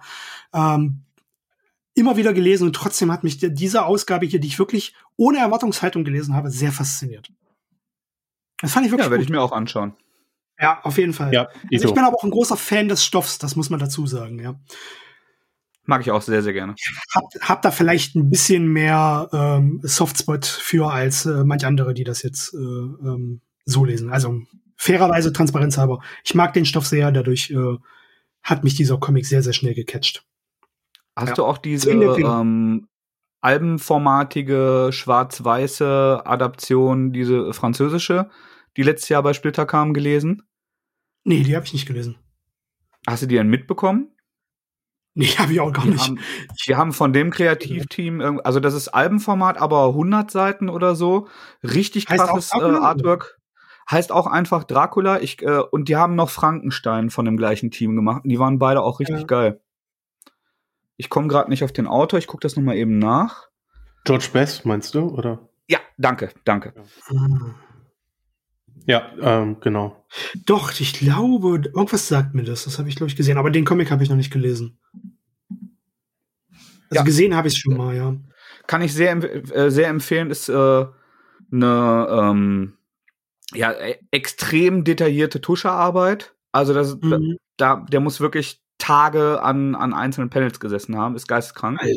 Ähm, Ja. und äh, sau eng am, äh, am ursprünglichen Roman. Also auch mit vielen Textboxen, die, die irgendwie Briefauszüge rezitieren. Das ist ja ursprünglich ein Briefroman und so. Ja. Das ist äh, extrem stark. Es gibt auch eine leicht erweiterte neue Fassung, die jetzt die zweite Auflage ist. Da sind, äh, das sind dann irgendwie, ähm, ist das Cover rot abgesetzt und nicht mehr weiß oder die andere Farbe, die es hatte. Und dann sind irgendwie vier, fünf Bonusseiten drin. Äh, das vielleicht noch bei der Auswahl berücksichtigen, falls du gebraucht kaufen wolltest. Und Mhm. wie gesagt, einen Frankenstein aus der Reihe gibt's auch. Cool. Ich denke, dass das auch die nächste Miniserie sein wird, weil die haben gesagt, dass, äh, oder angekündigt, dass noch weitere Folgen werden. Da sind aber, glaube ich, noch keine Kreativteams genannt werden oder Themen genannt werden, aber ich denke mal, Frankenstein wird da bestimmt das nächste sein. Ähm, dass sie jetzt natürlich hier gleich mit so einem Hochkaräter-Team auffahren, das ist schon ziemlich cool, hat mir gut gefallen. Ist halt aber auch wieder so ein, so ein Ding äh, von Timing her. Ja. Wir hatten jetzt zuletzt den äh, letzte Fahrt der Demeter-Film im Kino, der Renfield war im Kino, den hast du, glaube ich, auch gesehen, Andreas. Ja, ja. Ähm, ja. Habe ja auch noch auf der Agenda. Das ist halt so dieses Dracula-Thema wird halt wieder von allen Seiten gerade konzentriert und jetzt äh, in der Woche vor Halloween erscheint dann halt diese Miniserie oder startet diese Miniserie, die wird dann halt jetzt noch bis Januar laufen in den Staaten. Ähm, ja, habe ich ja schon gesagt, wo die erschienen ist? Bei äh, Skybound, genau. Skybound ist produziert, also Image Comics im Original in den Staaten. Ich hoffe, kommt nach Deutschland, dass sich dem wer annimmt. Wäre empfehlenswert. Ja. Cool. Mhm es würde, es würde sonst zu den 5% an US-Comics, die du vorgestellt hast, gehören, die nicht hinterher von irgendeinem Verlag auf Deutsch gebracht würden. Psst. das kann man ja mal sagen, dass du da offensichtlich äh, an. Ja, doch, ich glaube schon. nie öffentlich, nie öffentlich. Gesagt wurde mir das schon, aber gesagt öffentlich macht das Muss auch nicht. Nee, ich fand ähm, cool. Guck mal rein. Ja. klingt sehr, sehr interessant, finde ich. Ja, ähm, ich, äh, als du Dracula Universal Monsters sagtest, äh, war ich sehr uninteressiert. Als du weiter ausführtest, äh, gewann mein Interesse von Wort zu Wort. Also auch wenn man keinen Bock auf, auf das Thema hat, also alleine wegen dem Artwork, das ist, äh, ich hat mich jetzt wirklich in den letzten Monaten nur wenig Artwork so gecatcht wie wie das. Also ich hatte jetzt auch gutes Horrorthema. Ich habe die neue äh, Hulk-Reihe angefangen von Marvel, die ja Nick Klein zeichnet. Auch mega guter Horrorcomic. Ähm, schön abseits der regulären laufenden Sachen. Und da waren auch einige Artworks drin, wo ich halt wirklich da saß und das iPad in der Hand hatte und minutenlang wirklich auf eine riesengroße Splashpage geschaut habe. Ja, das war hier jetzt auch der Fall. Das sind momentan erscheinen ein paar toll gezeichnete Comics und das ist einer davon, der wirklich gut. sehr, um, sehr ähm, gut visualisiert ist. Mathis, wir hatten eben schon einen, einen Film. Ich glaube, du hast einen Comic dazu gelesen. Ja, wir sprachen gerade über äh, Insidious von James Wan und dann hat äh, Emu schon mal gesagt, dass er kein Riesenfreund äh, von äh, doch, du mochtest den ersten Conjuring, sagtest du? Ja, ja, den ersten mochte ich sehr. Ja. Tatsächlich fand ich den auch ähm, am stärksten. Ähm, ich mag aber die ganze Reihe und habe aber auch an anderer Stelle schon mal gesagt, dass ich bei, bei Filmen sehr viel weniger künstlerischen Anspruch habe, als wenn ich Comics lese und da meine Erwartungshaltung immer viel mehr Richtung Unterhaltung ist. Das heißt mhm. also, auch wenn das doof und stumpf und da handwerklich oder erzählerisch irgendwelche Sachen, wenn mich das am Ende äh, berieselt hat, also ich bin da weniger drin involviert als äh, in, in andere Medien, wenn ich jetzt etwas lese, also einen Comic oder einen klassischen Roman oder so. Ich verzeihe Filmen mehr. Ich will da mehr unterhalten werden. Ähm, und die, die Conjuring-Reihe und ihre zahlreichen Ableger, Annabelle, The Nun und so weiter, ähm, haben mich nicht durchgehend so gut wie der erste Film aber alle gut genug unterhalten, dass ich mir den neuen dann immer wieder angucke, dass mich das interessiert. Mhm. Und ähm, tatsächlich geht es da ja um ein äh, Ehepaar, äh, dessen Name mir gerade entfallen ist. Weißt du ihn noch? Nee. Ich gucke gerade noch mal. Wie heißen denn die bei? Es gibt auf jeden Fall dieses dieses Geisterjäger-Ehepaar die ja. tatsächlich existierten. Also das ist ja, die haben ja wirklich, also die gab es ja. Genau, wirklich. Die, die, glaube ich auch noch existieren. Ich weiß gar nicht, ob sie inzwischen verstorben. Ich glaube, die existieren auch noch. Lorraine und ich habe den äh, den Vornamen und den Familiennamen, den Vornamen von ihm und den Familiennamen vergessen. Die beiden haben auf jeden Fall ähm, sehr sehr viele übernatürliche. Was hast du? Lorraine und Ed Warren. Danke. Die Warrens, die tatsächlich mhm. in Amerika auch so äh, ja Reality wie ähm, äh, Celebrities sind und die zu zu einer ähm, Zunft von Menschen gehören, die von sich behaupten, Übernatürliches erfassen oder ähm, sehen oder äh, damit interagieren zu können, also wie Medien oder Hellseher oder und die tatsächlich zu den glaubwürdigeren äh, Menschen gehören. Ich erwähnte vorhin schon mal meine zu Beginn sehr katholische Sozialisation und äh, während ich dadurch immer noch anfällig für so abergläubischen Schnickschnack bin, halte ich das schon. Ähm, Bist du ja? Ja, ja, äh, also wenn ich eine Geschichte mir anschaue oder so. In Realität, wenn mir jemand was erzählt, halte ich das schon meistens für Schlangenöl. Aber okay. ähm, wenn, wenn ähm, es, es gibt Momente, in denen ich empfänglich für so äh, folkloristischen Unsinn bin. Und mhm. äh, wo, wo äh, ich, ich dann mehr Zugang dazu bekomme. Und in, in so einem Modus, wenn ich so einen Film gucke oder so, äh, kriegt mich das dann auch.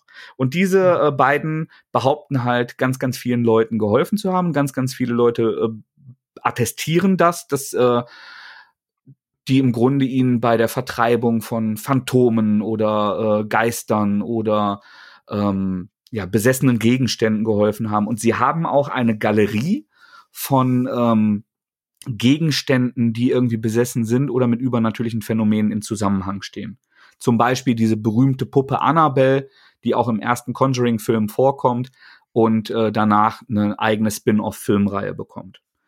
Und diese Comic-Reihe, die bei ähm, DC Shocker, ich weiß nicht, ob das auf Deutsch auch so hieß oder äh, auf Englisch auch so hieß, oder eine Panini-Marketing-Schöpfung ist. Aber DC Shocker Finden wir nicht auf Anhieb raus. Ähm, ich guck gerade, erzähl weiter.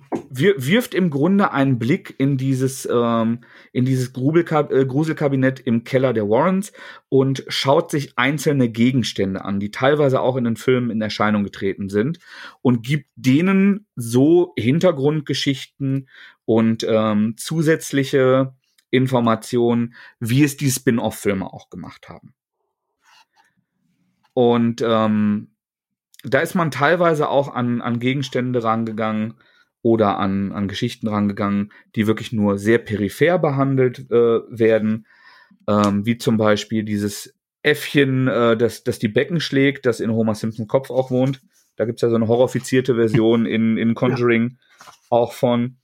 Und ja, also das sind ganz klassische Grusel-Episoden in, in Creepy-Tradition, in Tales from the Crypt-Tradition, äh, ähm, ohne Erzähler. Aber was, was ich cool fand, mit so Fake ähm, Katalogseiten, diese, diese alten ähm, Exploitation ähm, Prä-Comic-Code äh, Geschichten haben ja häufig so Bestellseiten, wo du irgendwelchen Schnickschnack, das war ob Urzeitkrebse oder Dracula-Zähne, die, also im, im Grunde so handgezeichnete Werbeseiten, wo du dann irgendwelche äh, pseudo-okkulten Spielzeuge und Scherzartikel bestellen kannst. Mhm. Und äh, wisst ihr, wovon ich rede? Mhm. Ja, ja, ja, ja. Und diese Seiten äh, haben sie hier sehr häufig halt ähm, gemünzt auf die, äh, auf die Warrens und auf, äh, auf diesen Conjuring-Kosmos, ähm, streuen sie die immer wieder zwischen. Und diese selbstironischen ähm, Seiten sind tatsächlich der viel größere Spaß als die handwerklich oft ganz guten, aber etwas generisch ausgefallenen Horror-Episoden. Mhm. Ne? Und die, die sind so ein bisschen die Würze daran. Ich musste gerade ein kleines bisschen lachen, weil ich habe jetzt äh, geschaut, äh, wie das im Original äh, erschienen ist. Ja. Äh, Im Original tatsächlich unter dem Label DC Horror. Und das wurde ja schon von Panini anderweitig verwurstet. Weswegen sie das dann jetzt wahrscheinlich DC schockern. Das können wir gar nicht mehr machen. Jetzt sind das aber Schocker. das ist so, ah, wenn man eine Grube gräbt, dann liegt man irgendwann selber drin. Genau, also tatsächlich macht den, den Löwenanteil eine, äh, also fast die Hälfte des Buches ist eine relativ lange Geschichte. Ähm, The Lovers heißt die. Mhm. Ähm, und tatsächlich sind die darauf folgenden ähm, zeichnerisch oft etwas schwächeren oder etwas weniger aufwendigen, die entsprechen halt mehr diesen, äh, diesen äh, Retro-Horror-Comics. Und die, diese kurzen Dinger fand ich deutlich stärker als die äh, lange Episode, der man anmerkt, dass sie etwas wenig Fleisch auf den Knochen hatte, um so lang gezogen zu werden. Aber ich summa summarum ist das ein solides äh, Sammler-Item für äh, Conjuring-Freunde, denen nicht genug Filme rauskommen und äh, Freunde von, von so klassischen Horror-Anthologie-Dingern. Aber gehobener Standard, nicht sensationell. Hier steht jetzt gerade Vorgeschichte zu Conjuring 3. Also ist das jetzt tatsächlich denn chronologisch? Äh, ich weiß, ich weiß nicht, wie die Chronologie ist. Ich habe irgendwie, oder war das bei Insidious? Da habe ich gelesen, dass sie da die Chronologie irgendwie komplett verwurstet haben und dann irgendwie der vierte, fünfte Teil oder sowas eigentlich vorm zweiten handelt oder irgendwie so. Ja, ist das hier es, auch so? Es bezieht oder? sich, es bezieht sich auf diesen, äh, auf, auf Ereignisse des dritten Teils, aber okay. halt wirklich rudimentär. Man, man also. muss gar keinen Conjuring-Film gesehen haben, um ah, das okay. zu lesen. Es gibt eine Handvoll Bezüge, aber ähm, die, die eröffnen dir eigentlich eher diese Insider-Witze bei den, äh, bei den Advertisement-Seiten, als mhm. dass sie den, den Comics großen Gehalt zufügen würden. Okay. Weil ja eigentlich diese Vorgeschichten zu diesen Artefakten immer für sich genommen überhaupt erst erklären, wie die bei den Warrens gelandet sind. Das heißt also, es ist alles Prequel und setzt kein Wissen okay. Äh, von, von der nachfolgenden Handlung bei dir voraus. Mhm. Den, der dritte Teil, sollte ich mir den jetzt noch angucken oder eher nicht? Ich mochte den. Ich mochte okay. den zweiten aber auch sehr gerne. Hm. Und wenn du den zweiten schon Käse fandest, brauchst du den dritten nicht mehr zu gucken. Aber das ist, aber das ist, finde ich, so ein ganz, ganz klassisches Horror-Ding. Dass du der, ja. guck dir Saw an der, ich, der erste Saw, den fand ich sensationell, der hat mich weggeblasen damals. Auch wenn ich heute die, diese, ähm, die, diesen modernen Exploitation-Kram echt fürchterlich langweilig finde und eigentlich ja. schon bei Hostel damit durchfand, äh, war und das nur noch geschmacklos fand, ähm, wird, wird das, wird diese Atmosphäre, wird diese Ästhetik dann halt zu Tode geritten, weil du es immer wieder und wenn ich mir anschaue, wie man Horrorserien zugrunde richten kann.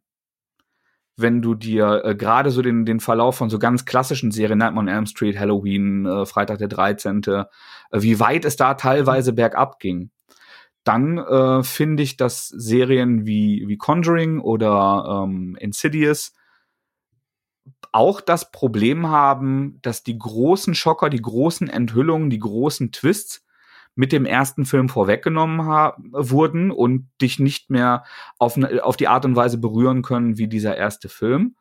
Aber dass handwerklich und erzählerisch ich meistens den Eindruck habe, dass darauf geachtet wird, da, da ordentliche, kohärente Unterhaltung abzuliefern. Mhm. Und so habe ich den zweiten äh, Conjuring, den dritten Conjuring und auch Annabelle und The Nun, wobei bei den Annabelles, ich kann ja nicht mehr sagen, welche ich schwächer fand, da, da waren meiner Meinung nach mehr schwer. Aber ich gucke mir sowas auch an, um mich unterhalten zu lassen und nehme da wenig handwerkliche Bodenwellen wahr, wenn ich ehrlich bin. Mhm. Ja, ich, ich habe so ein sehr abgefucktes, äh, so eine sehr abgefuckte Beziehung zum, zum, zum, zum Horrorfilm, weil ich verzeihe da verhältnismäßig wenig, viel weniger als beispielsweise im Comic oder in Videospielen. Aber ich liebe das Genre so sehr, dass ich halt unfassbar viel gucke, trotz des Wissens, dass ich es nicht gut finden werde und ich es trotzdem auch zu Ende gucke. Das ist total paradox, das weiß ich. Aber also ich, ich, ich liebe Horrorfilme. Es gibt aber ganz wenige, die ich wirklich gut finde. Ja. Und äh, ich gucke mir trotzdem fast alles an und schaue alles durch und habe jetzt auch diesen äh, Popes Exorcist mit Russell Crowe geguckt. Und das war alles gut. Habe ich, hab ich auch Bock drauf. War das kacke? Fandst du das kacke? Äh, ja, nee, also ja, es ist kein guter Film. Es ist einfach kein guter Film. Aber würde ich, würdest du mich jetzt fragen, soll ich den gucken, wenn ich Horrorfilme mag? Ja, mache. Gucke. Ja. So, das, ist, das, ist, das ist sehr schwer zu erklären. Es ist wirklich kein guter Film, aber mich hat allein äh, Russell Crowe in dem Film, also ich habe mir im O-Ton geguckt und Russell Crowe die ganze Zeit mit dem italienischen Akzent sprechen zu hören, hat mich so sehr entertained, dass ich Spaß an diesem Film hatte total bescheuert, aber ja. fand ich gut. Ja, reicht Gucken, auf jeden Fall. Ja. äh, Ähm, ich Ah. ich habe mich mit ganz anderer Art Horror auseinandergesetzt. Ähm, da geht's mehr so ein bisschen in die, in die H.P. Lovecraft-Richtung. Und zwar das Traumbestiarium des Mr. Providence. Ähm, erschien im Splitter Verlag, ein Comic. Ähm, 120 Seiten im Hardcover. Ähm, inhaltlich geht es überraschenderweise um Mr. Providence. Der ist so eine Art Parkwächter. Und während äh, die Familien ähm, dort am Spazieren sind, die Kinder durch die Gegend rennen, ähm, hat er immer ein Auge für das Unnatürliche, das gerade in der Dämmerung rauskommt. Ähm, und er möchte die Besucher beschützen vor all den Wesen, die er überall sieht. Ähm, die scheint aber niemand anders zu sehen. Vor allen Dingen nicht seine Vorgesetzte. Ähm, eine Dame, die gerne den, den Park attraktiver machen möchte und aus irgendwelchen Gründen immer auf einem Pferd angeritten kommt. Ähm, und so hat man eine Story, in der Mr. Providence ein, ein Buch findet. Ein Buch, das scheinbar, ähm, was die Kreaturen in diesem Park nervös macht und die dann hinter ihm her sind, um dieses Buch wiederzubekommen.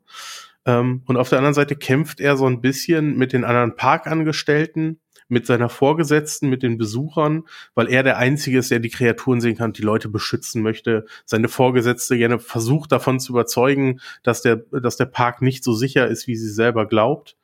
Ähm, und das hat so eine ganz, ganz eigene Atmosphäre, die, finde ich, vor allen Dingen optisch gut unterstrichen wird. Ähm, die Daria Schmidt hat das gezeichnet und auch geschrieben. Und ähm, normalerweise sind die Zeichnungen so ganz, ganz feine Tuschezeichnungen ähm, in Schwarz-Weiß gehalten. Und nur wenn, wenn diese Kreaturen, wenn was Besonderes passiert, ähm, dann kommt Farbe mit ins Spiel. Und die ist auch immer im Kontrast zu ihm, der halt so schwarz-weiß bleibt oder der, der Umgebung. Ähm, man sieht dann so große Koi-Karpfen, die, die in Bund durch die Gegend fliegen. Ähm, seine Katze, mit der er sich sowieso immer unterhält, wo man auch als Zuschauer nicht so genau weiß, antwortet die wirklich oder findet das nur in seinem Kopf statt. Ähm, die kann auch mit in diese, in diese Welt wechseln und wird dann so groß und grün. Ähm, und so stolpert man da so ein bisschen durch, durch diese Story, die sich anfangs gar nicht so wirklich erklärt, finde ich. Ähm, aber man trifft auf allerhand kuriose Personen. Es gibt dann auch so ähm, drei ältere Frauen, die wohl für den Park arbeiten oder gearbeitet haben. So richtig durchblicken kann man da nicht. Sie scheinen auf jeden Fall immer noch täglich im Park zu sein und ein bisschen Verantwortung zu übernehmen. Die drei Rentnerinnen, die mich auch so ein bisschen an so drei Nonnen erinnert haben, ähm, mit, denen, mit denen er dann Zwiegespräche hält, die ihm dann aber schon eher glauben als die Parkwächterin. Vielleicht wissen sie auch ein bisschen was, als Leser weiß man das aber nicht so genau. Und mir hat das richtig gut gefallen. Ähm, was man wissen sollte, finde ich, ist äh, sehr dialoglastig und die, das ist auch so ein bisschen antiquierte Sprache. Also es erinnert da schon sehr stark an H.P. Lovecraft. Ähm, auch in den Unterhaltungen, die geführt werden. Und die Personen ja reden auch. am Anfang auf, oder? Was ich hier so Äh, in den Previews sehe, bei Das ist er, das ist, das ist, das ist der Parkwächter. das ist Lovecraft. Wahrscheinlich, ja. Er sieht schon, er sieht schon so Das aus. Panel oben rechts, das ist ein Ja, das genau, genau, genau. eines Das ist- Lovecraft-Fotos. Hm. Ja, genau, genau. Ähm, aber das, das, genau, und das erlebt man da so ein bisschen. Ähm, ist auch eine ganz klare Hommage, also ist auch gar kein, ist gar kein Geheimnis, schon mit der ersten Seite nicht. Auch, ich glaube, Hm. es steht auch wahrscheinlich hinten auf dem, auf dem Buch drauf. Ähm, das orientiert sich da ganz stark dran und hat mir auf jeden Fall sehr viel Spaß gemacht, ist aber sehr skurril. Ähm, am meisten Spaß hatte ich an Dialogen, weil die Menschen noch mal so leicht aneinander vorbeireden. Also, ja, ist, während, die, während seine Vorgesetzte natürlich darüber spricht, wie man den Partner attraktiver macht, äh, spricht er nur darüber, ähm, dass man doch vor den, vor den Monstern äh, die Leute beschützen muss quasi. Und so findet dieser ganze Dialog statt, wo die beiden aneinander vorbeireden ähm, und trotzdem danach beide ihrer Wege gehen, weil sie glauben, sich geeinigt zu haben. Ähm, Ja. Sehr, sehr schön. Okay. Hat mir Nice. viel Spaß gemacht. Und ist vor allem optisch, finde ich, ein Erlebnis. Ähm, Mhm. Gerade dieser Wechsel zwischen den Schwarz-Weiß-Seiten und dann diesen, diesen Farbelementen da drin. Klingt tatsächlich auch vielversprechend. War es auch, war es auch. Kann ich äh, durchaus empfehlen. Wer auf so eine, äh, auf diese Art Horror Bock hat, der wird da, glaube ich, sehr glücklich mit werden. Wer sich da schwer mit tut, ähm, dann ist das ja auch kein Door-Opener für den. Ähm, das, das wird dann auch nichts. Mhm. Hat eigentlich noch jemand in der Runde irgendeinen Horrortitel mit einem absurd anstrengenden langen äh, Titel gelesen? Ja, habe ich extra, habe ich mir extra aufgehoben, weil ich wusste, das willst du noch hören. Und zwar der dritte Titel, den ich äh, vom US-Markt mitgebracht habe, auch diesen Monat gestartet, heißt, der wunderbare Name. Beneath the Trees Where Nobody Sees. Ich finde das so toll, das auszusprechen. Aber nice. Ich, äh, ja. Äh, bei IDW erschien die erste Ausgabe diesen Monat, ich glaube vorletzte Woche oder so. Ähm, ja, es geht um Samantha Strong, einer Braunbären. Ist, wir haben hier eine Fabel oder eine anthropomorphe Geschichte, wie auch immer man das benennen möchte. Äh, eine Braunbärin, die in dem kleinen, äh, beschaulichen Ort Woodbrook lebt. Äh, friedliche Kleinstadt, wo die Nachbarn sich noch kennen, jeden Morgen freundlich Hallo sagen, das wahrscheinlich auch so meinen, noch füreinander Marmelade zu bereiten, gemeinsame Feste organisieren. Ihr kennt das, halt so Dawson's Creek ohne das Teenie-Geschwafel. Äh, auch der Rest der Stadt äh, wird belebt von anthropomorphen BewohnerInnen. Ein, zum Beispiel ein alter, dementer Mann, der ähm, als Ziegenbock dargestellt wird, der andauernd vergisst, dass er schon eine Zeitung gekauft hat und immer wieder am Zeitungshändler ansteht und eine neue Zeitung kaufen wird und, und äh, von äh, Passanten darauf hingewiesen wird, hast du doch schon gemacht, so ganz freundlich. Kleine Hamsterkinder, Giraffenmütter und so weiter. Samantha selbst arbeitet in einem Heimwerkerladen und ist in der gesamten Kleinstadt eigentlich sehr, sehr beliebt. Doch abseits dessen ist sie auch eine Serienkillerin, die gelegentlich in die größere Stadt nebenan fährt, unscheinbare Opfer aussucht, diese verschleppt in einen Wald und dort säuberlich in viele kleine Einzelteile zersägt. Das insgesamt, ja, äh, das ist jetzt auch kein Spoiler, weil das sieht man schon anhand des Covers tatsächlich. Ähm, ich versuche jetzt den großen Cliffhanger des Endes der ersten Ausgabe nicht zu spoilern, weil das äh, ist das, wo, womit sich der wahrscheinlich der erste Story Arc speisen wird. Also bleibt jetzt inhaltlich erstmal dabei. Ähm, das Interessante an dem Comic ist die Art und Weise, wie es erzählt ist und wie es bebildert ist, weil es ist gezeichnet wie eine Art Kinderbuch. Also mit so Pastellfarben, dezente Linien, sehr, sehr weich gezeichnet. Und kriegt dann halt mittendrin auf einmal diesen Drall, dass Samantha im Off äh, über ihr Leben erzählt äh, und meint, dass sie ab und zu halt auch mal was anderes braucht als äh, die Freundlichkeit und anfängt dann dort eine, ähm, ja, einen erwachsenen Enterich zu zersägen äh, und das halt macht, um ihr Leben ein bisschen freier zu gestalten. Ja, äh, scheint es auch nicht zum ersten Mal zu tun. Interessant fand ich dabei, das ist so, eine, äh, so, ein, so ein Aspekt, der dann noch eingepflegt wurde, dass sie im Wald von einem tatsächlichen Braunbären beobachtet wird. Also ein Tier, das sich nicht anthropomorph verhält, sondern wirklich vorbeikommt äh, und dazu guckt und dann weitergeht. Wir sehen auch wilde Füchse und so weiter. Also es gibt halt auch Tiere, die sich nicht wie Menschen verhalten, ohne dass das bisher aufgeklärt wird.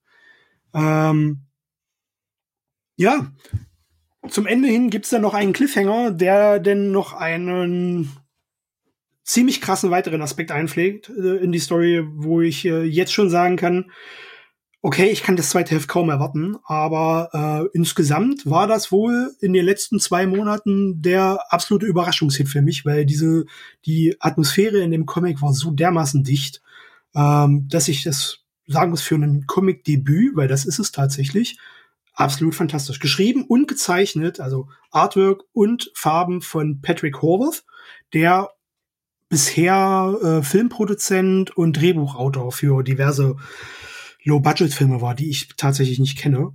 Ähm, Lettering stammt von Hassan Usman Eloa und ist bei IDW in den Staaten erschienen. Zwingend empfehlen. Unglaublich ja. gut. Also es ist, man muss wirklich sagen, also es ist jetzt schwer zu sagen, wie, wie bei Dracula auch. Es ist ein Heft, aber bei, bei Dracula und Tinian habe ich ungefähr eine Ahnung, wohin das geht. Ja, ich kenne den Autor, ich kenne den Zeichner, äh, ich kenne das Thema, da weiß ich, kann ich ungefähr ahnen, wie konstant das bleiben wird vom Niveau her. Äh, hier kenne ich weder das Kreativteam, also beziehungsweise die, ich kenne den Künstler hinter dem Comic nicht. Äh, es ist eine komplett neue, äh, für mich neue Prämisse und wenn das auch nur ansatzweise auf dem Level bleibt, wie das erste Heft angefangen hat, wird das ein absoluter Killer. Im wahrsten Sinne des Wortes. Ja, ähm, ja. richtig, richtig gut. Hat mir sehr, sehr gut gefallen. Äh, zwingende Empfehlung. Ich hoffe, es bleibt so gut. Ja, also ich habe mega Vorfreude auf die zweite Ausgabe. Ja. Beneath the Trees Where Nobody Sees. Und es fällt sehr schwer, diesen Namen ohne Betonung vorzulesen.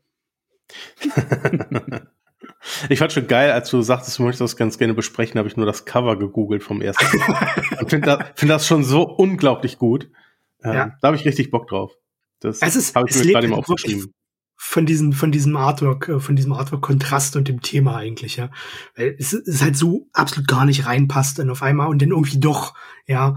Das ist, das, das, dass die Frau dann, äh, diese mega nette Nachbarin von nebenan dann noch einmal krasse Serienkillerin ist. Und auch wie das dargestellt ist. Also das ist halt auch wirklich, es ist, äh, die, die, die, der Akt des Mordes selbst, äh, ist halt sehr präzise artikuliert ohne zu gorlastig zu sein, aber genau diese Präzision und diese Sauberkeit und diese Selbstverständlichkeit, die sie da in ihrer Erzählung und in der Darstellung des Comics für diese paar Seiten an den Tag legt, äh, ist halt sehr krass. Also das, äh, das ist ein Moment, wo ich wirklich, und ich lese jetzt schon einen Moment Comics, ja, gesagt habe, das war jetzt heftig. Ja, das fand ich, ja, aber ich war sehr drin. Also bin gespannt, was ihr sagt ich freue mich auf die nächsten Hefte. Sehr gut. Ja, werde ich mir auch definitiv beides anschauen. Ja. Dito. Mathis, wo du so einen äh, religiösen King doch hast, da müsste dich doch das nächste auf jeden Fall gut abgeholt haben, oder? hat, hat tatsächlich und ähm, vielleicht sollten wir noch mal die Entstehungsgeschichte ähm, äh, rekonstruieren. Und zwar haben wir schon öfter über Mark Miller gesprochen und darüber, dass wir frühe Arbeiten von ihm gut fanden und uns das häufig egaler wird, was er jetzt macht. Es ist also bei mir persönlich ein bisschen wie bei Garth Ennis und viele der alten britischen Garde, wo ich äh, Ende der 90er, Anfang der 2000er gesagt habe, wow, das stellt meine Welt auf den Kopf, das ist alles so, so gritty und edgy und anders und ähm, das fand ich damals cool ich finde, die zitieren sich heute häufig zu oft selbst und tatsächlich finde ich auch nicht alles an, an diesem Humor und an gewissen äh, Konstellationen gut gealtert. Nicht, mhm. weil ich so wahnsinnig woke bin, wie Rechtsradikale es betiteln würden, denn wir, äh, wir erinnern uns, woke ist ein rechtsradikaler Kampfbegriff und wird nicht benutzt, um Menschen, die an in, Interesse an Menschen haben mit anderen äh, sexuellen Orientierungen zu betiteln. Ähm, daran liegt's gar nicht, äh, sondern daran, dass ich heute den, den einen oder anderen Gag und den, äh, die ein oder andere Darstellung von sexuell, äh, sexualisierter Gewalt in Unterhaltung für mich nicht mehr angenehm finde. Das bedeutet nicht, dass man schlechter Mensch ist, wenn man da einen anderen Zugang zu hat. Aber ähm, ich lese immer noch Preacher wahnsinnig gerne. Ich finde äh, trotz besagter Schwierigkeiten Kick-Ass immer noch großartig. Neue Ennis und Mila Sachen fand ich oft nicht mehr so toll. Jetzt gibt's aber etwas, was ähm, dadurch Auftrieb hat, dass eine Netflix-Serie dazu erschienen ist, die ich mir nicht angeschaut habe, weil ich Angst habe, dass es Kacke ist und ich sowieso nicht mehr so viel gucke und so viel auf dem Plan habe, ähm, was ich noch total gern sehen möchte. Und das ist American Jesus. Und das ist eine Reihe, die mit dem alten Mark Miller beginnt, weil irgendwie in den frühen 2000ern oder wann ist der erste Band rausgekommen? Ich habe wie immer meine Daten nicht parat. Dito. Schon einen Moment her. Ja. Aber es ist, es ist schon eine Weile her, dass der erste American Jesus erschienen ist. Und der dritte ist jetzt wohl erst letztes Jahr oder so fertiggestellt worden. Hm. Das heißt also, ich war dann interessiert, weil A, ist das so eine Omen-Prämisse nur umgekehrt. Das heißt also, die, der Plot ist eigentlich, dass ein Junge in so einem äh, amerikanischen Nest ähm, einen wahnsinnig schweren Unfall völlig unversehrt überlebt und dass danach die Leute um ihn rum anfangen zu sagen, hier, das ist ein Wunder, das ist der wiedergeborene Christ. Und man dann erst denkt, ja, das sind halt irgendwelche Fanatiker. Und ähm, dieser Junge und seine Freunde sind auch relativ aufgeklärt und real gezeichnet. Also das sind, sind halt so äh, junge Teenager, die gehen halt in den Wald, um Umsinn zu machen, um äh, irgendwie geklauten Wein zu saufen und Zigaretten zu rauchen und was äh, echte, nicht behütete Jugendliche und Kinder halt so machen und gemacht haben. Und äh, wenig äh, stilisiert, überzeichnet, freundlich. Real. Und dem passiert jetzt halt sowas und dann tauchen Leute auf, die ähm, ihn glauben machen wollen, er sei der wiedergeborene Christ. Dann tauchen aber tatsächlich immer mehr Phänomene auf, die diese Theorie belegen. Der kann dann zum Beispiel Wasser in Wein verwandeln. Was ziemlich cool ist, wenn man im Wald zusammen saufen will und dann nicht vorher zur Tanke gehen will. Ähm, oder er kann äh, tatsächlich Leute, die an schweren Krankheiten gelitten haben, äh, diese Krankheiten lindern oder sogar nehmen. Mhm. Und dadurch entsteht mehr Interesse an seiner Person und eine Geschichte, die tatsächlich mehrere Jahrzehnte umspannt und wo jede der drei Miniserien, die diesen Zyklus komplett abschließen, ein anderes Jahrzehnt behandelt und tatsächlich teilweise auch Fokus auf völlig unterschiedliche Hauptfiguren hat. Und ich bin mit dem Artwork nicht durchweg wahnsinnig zufrieden gewesen. Ich glaube, äh, Andreas wird da gleich äh, schärfer äh, mit ins Gericht gehen als ich. Wir haben zwischendurch schon mal gesprochen. Echt, ähm, ja? Ich glaube, das, das, wäre das Einzige, was mich daran interessiert. Das ich, ich, ich, mag Peter Gross als Zeichner sehr. Der hat halt einer meiner Lieblings-Comic-Serien gezeichnet, The Unwritten. Da war er der Hauptzeichner. Und äh, das war auch der, erste, der Grund, weswegen ich, glaube ich, vor Jahren, vor drei Jahren oder so, als der erste American Jesus Band rauskam, da mal reingeguckt habe. Nur wegen dem Art. Mhm. Ja. Also tatsächlich ähm, fand, fand ich den Stil für mich persönlich okay. Ich fand ihn mhm. manchmal etwas ausdrucksarm, was, was Mimik angeht, und fand tatsächlich auch äh, Körperhaltung oft starr. Also die, die Szenen, der, der menschliche Austausch zwischen den Figuren passiert meiner Meinung nach mehr auf der Text- als auf der Bildebene, was kein Ritterschlag für einen Zeichner ist. Ich ja, fand trotzdem, dass die Bilder ähm, gut äh, handwerklich gut gezeichnet waren, um die Stimmung und äh, die, die Handlung mitzutragen.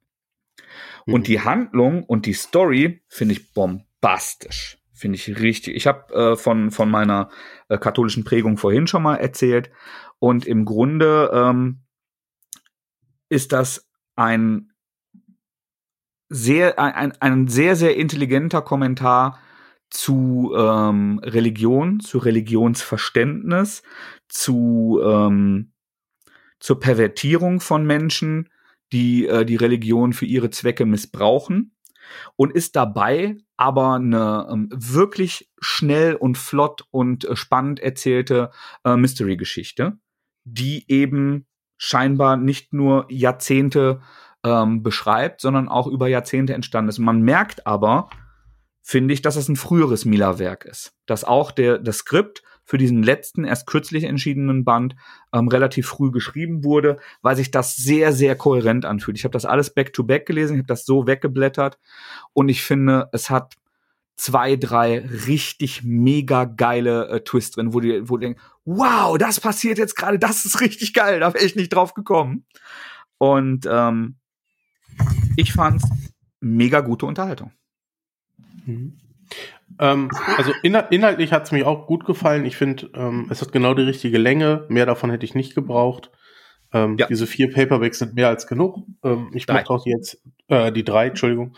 Ähm, genau, die erzählerische Tiefe passt. Ähm, die, die Twists sind da. Das, das passte für mich und ich glaube auch, dass es ein älteres Werk ist, weil es alles so gut ineinander fließt. Also er muss das mal ausgeplottet haben, wie man so schön sagt. Ja äh, vorher. Jetzt hat er vielleicht noch die Dialoge geschrieben, aber er wusste schon genau, worauf er zusteuert mit der ganzen Reihe. Du hast eben schon angesprochen, mhm. Artwork fand ich im ersten toll, ähm, im ersten Band. Ähm, aber der zweite kam dann ja wirklich einige Jahre später und das, also ich finde, da ist ein kompletter Qualitätsabfall vom ersten zum zweiten.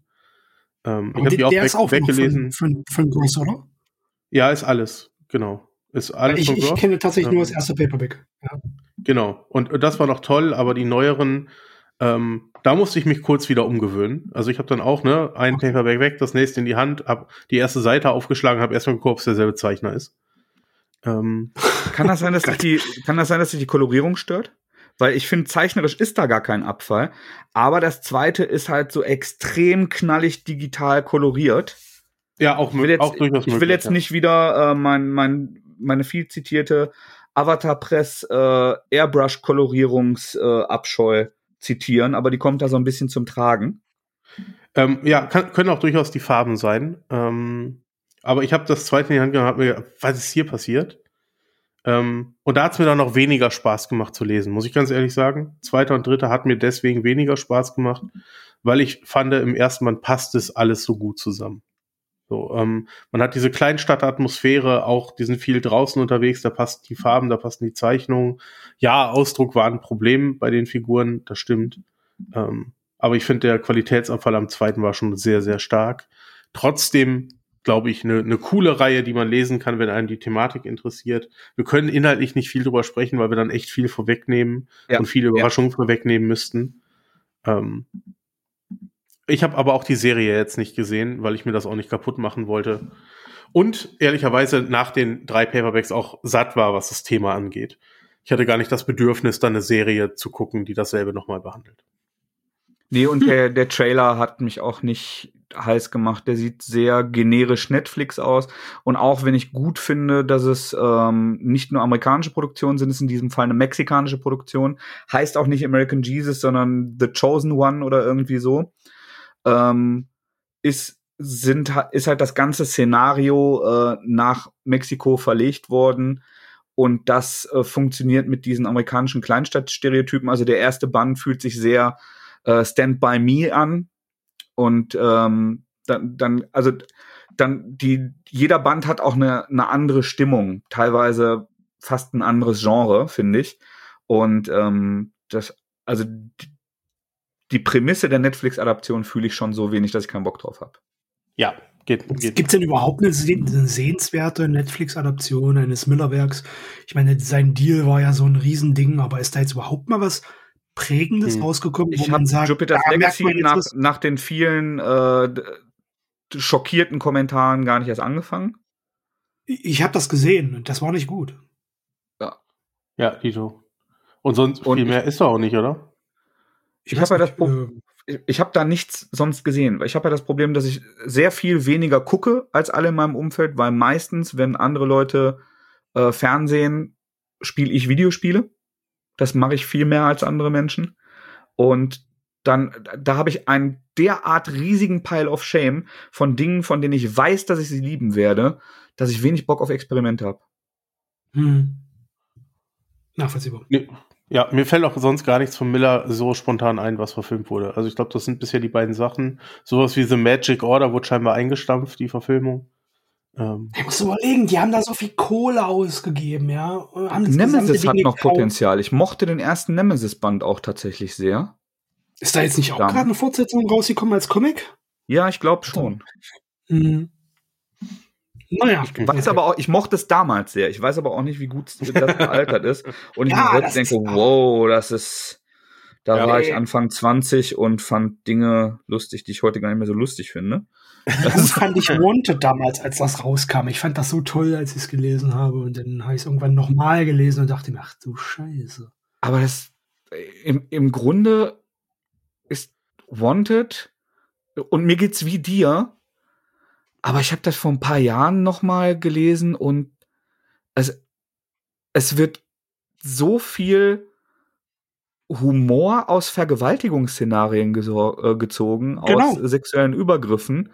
Das ist komplett nicht okay. Also das, das macht Ja. mir gar keinen Spaß. Das, Ja. das kann man, es werden keine echten Menschen da vergewaltigt und sexuell missbraucht. Das ist eine fiktive Geschichte. Und das darf existieren, das dürfen Menschen kaufen und dürfen Menschen lustig finden. Aber ich glaube nicht, dass das Menschen sind, wo ich Bock habe, mit denen Kaffee zu trinken. Ich glaube, das ist halt auch, äh, dass man vor Jahren, als sowas rauskam, äh, man einfach dieses Reflexionsvermögen vielleicht noch nicht hatte, um äh, sich von solcher Edginess in der Form nicht eincatchen zu lassen. Ja, äh, und ja. halt einfach darüber hin, äh, darüber über diesen, diesen, diesen Tellerrand zu schauen, was wird mir jetzt ja eigentlich erzählt? Das war halt sowas, äh, wow, sowas habe ich noch nie gesehen und Wahnsinn und wie schreibt der Comics und krass. Ja, das, das ist ja das, was die Leute eingefangen hat zu der Zeit. Und ich glaube, die Zeit äh, ist äh, in der Form einfach vorbei, dass man Leute damit noch hinterm Ofen vorholt, weil halt auch reflektiert wird, wo ist jetzt der künstlerische Aspekt dabei. Und den findest du halt immer schwerer. Ja. Ich, ich würde noch mal vorgreifen auf eine unserer kommenden Episoden, weil ich weiß nicht, ob du gerade es rereadest, äh, Emu, aber Andreas und ich lesen gerade die ersten drei Bände von Sin City. Mhm. Und ähm, da kann ich vorwegnehmen, dass ich vieles daran inhaltlich eigentlich überhaupt nicht zeitgemäß finde und dass das auch überhaupt nicht mit meinem Empfinden für Ästhetik und Unterhaltung übereinstimmt, dass ich es aber das fand ich auch halt als Anfang 20er, ich habe zuerst den Film gesehen, überwältigend geil. Und ich finde es aber in, in seiner Komposition, in den Charakteren, in allem, was darin passiert, so gut, so auf den Punkt. Es vermittelt halt dieses, dieses abgeranzte, abgehalfterte, widerliche Gefühl in dieser, dass ich das als Kunstwerk immer noch wahnsinnig toll und aufregend finde. Und ich finde, dass bei, bei vielen Mila und einigen Ennis-Sachen man das halt nicht, und dann ist es eben schlecht gealtert. Auch wenn, wenn dieses, dieses ganze Noir-Hardboiled-Ding, äh, das häufig auch ein echt schwieriges Frauenbild zeichnet, sind sie die bildet da keine ruhmreiche Ausnahme. Ähm, aber sie kommentieren es, ne? Also. Ja, gen genau. Mhm. Also da, das, da, genau. werden wir ja auch nochmal separat das, das ja. sehr groß auseinanderfummeln. Was ich sagen will, ist, ich finde gar nicht, dass jede Geschichte meinen moralischen Vorstellungen entsprechen muss, meiner politischen Haltung entsprechen muss. Ich finde manchmal auch Sachen toll, die davon abweichen. Wenn ich aber merke, es ist das ist in Sin City zum Beispiel, ist das alles kohärent. Das funktioniert ganz toll zusammen und erzählt dann halt eine, eine Geschichte, die, die das als Element braucht. Ein Kick-Ass hätte durchaus mhm. auch ohne die Andeutung diese, äh, dieser sexuellen Gewalt als hey Kick-Ass, ich hab jetzt deine Freundin und ich mache jetzt mit der was ich will, als einfach Schocker-Element als Motivation, dass der Bösewicht die hilflose Freundin des Helden jetzt sexuell nötigt oder vergewaltigt. Das ist ein schlecht gealtertes Element, weil diese Geschichte anders emotional intensiv sein könnte und dann jetzt nicht schlecht gealtert wäre weil die Stilmittel einfach anders genutzt werden in dem Comic und daher auch eine ganz andere Wirkung tragen. Ja, genau. also bei, Mill, bei Millar als bei Miller. Ja, und. Das, das, das ist ja das Problem, was, was, was der Mark hat, dass er solche Mittel halt primär dazu verwendet, um über die fehlende oder über die Ideenlosigkeit seines eigentlichen Werkes hinwegzutäuschen. Ja. Weil wenn du das alles rausnimmst, das ist ja das Problem, was ich mit Miller habe. Wenn du das alles rausnimmst, diese ganzen Schockmomente und so weiter, was bleibt denn da? Meistens eine Story, die du in der Form von ihm wahrscheinlich schon 26 Mal gelesen hast. Yes. Und das, das war bei Sin City in der Form nicht. Genau, und das, das merke ich jetzt halt beim Lesen, was das für eine Urgewalt ist. Und äh, vielleicht, ich, ich will euch gar nicht das Wort abschneiden, ihr dürft das gerne noch kommentieren. Ich glaube aber, dass das ähm, in epischer Breite auch nochmal in, in einem Sin City Special, was wir dann machen, ähm, diskutiert werden wird. Es gibt weitere Ausfälle von Herrn Miller, die auf sein Werk äh, Einfluss hatten und auf die Rezeption seines Werkes, die wir da auch besprechen werden müssen. Jetzt bist du ähm, bei Frank Miller, ja? Ja, jetzt bin ich bei Frank Miller, genau. Genau. Ähm, ich, ich wollte nur noch mal betonen, dass ich finde, dass man durchaus in Kunst schwierige Themen auf eine andere Art und Weise, als mir angenehm ist, verarbeiten und darstellen kann. Und dass es trotzdem möglich ist, dass das Werk dann sich nicht schlecht gealtert einfügt. Mhm. Ähm, übergeordnet dazu äh, vielleicht noch mal ein Kommentar, äh, weil mir das jetzt gerade einfällt. Äh, eine Problematik, die ich oft äh, auch in der Comic-Szene äh, mitbekomme oder sagen wir mal beim, beim Diskutieren von bestimmten Werken vereinzelter Künstler, bleiben wir mal bei Künstlern ganz bewusst, ist, äh, dass es vielen Menschen sehr, sehr schwer fällt, äh, die Differenzierung zu äh, vorzunehmen, dass es sehr wohl sein kann, dass ein Autor oder Künstler mal ein richtig prägnant gutes Werk gemacht hat und das für sich alleinstehend auch ein richtig gutes Werk ist und abseits dessen vielleicht nicht ganz so gut oder sogar gegenteilig wirklich sehr, sehr schlechte Werke gemacht hat, ja. So wie das jetzt bei Mark Miller halt ist. Also ich habe das Gefühl, dass viele immer die Angewohnheit haben, wenn sie sich in ein, wenn sie einen äh, Titel, einen Comic sehr, sehr vergöttern oder vielleicht sogar eine ganze Reihe von Comics sehr, sehr vergöttern, dass das denn sehr, sehr schwer fällt, auch mal zu akzeptieren, dass irgendeine Veröffentlichung nicht ganz so gut ist. Ja, genau. So, ähm, ein Mike Mignola hat auch nicht nur gute Comics gemacht. Ja, da sind auch mal welche dabei, die langweilig sind. Es gibt auch langweilige Hellboy-Comics. Ja, ähm, Leute wie Mark Miller haben grauenvolle Stories geschrieben, haben aber auch ein paar Sachen geschrieben, die echt wahnsinnig gut waren. Und das ist bei Frank Miller ganz genauso. Ja, und, ähm, bei ja. manchen geht wie, wie könnte es anders sein bei dem Output? Ne? Ja, ja, klar. Genau. Und bei manchen geht die Schere einfach noch weiter auseinander, dass das halt äh, äh sehr, sehr schwer fällt, denn zu akzeptieren. Ja, ja, hier dieser Comic, der war revolutionär, das ist wirklich ein Meisterwerk, aber das ist absoluter Müll. Ja, und das ist, das fällt, glaube ich, vielen Leuten sehr, sehr schwer, äh, ähm, damit umzugehen, habe ich das Gefühl, weswegen äh, diese Diskussionen auch oft immer sehr, sehr hitzig geführt werden, habe ich.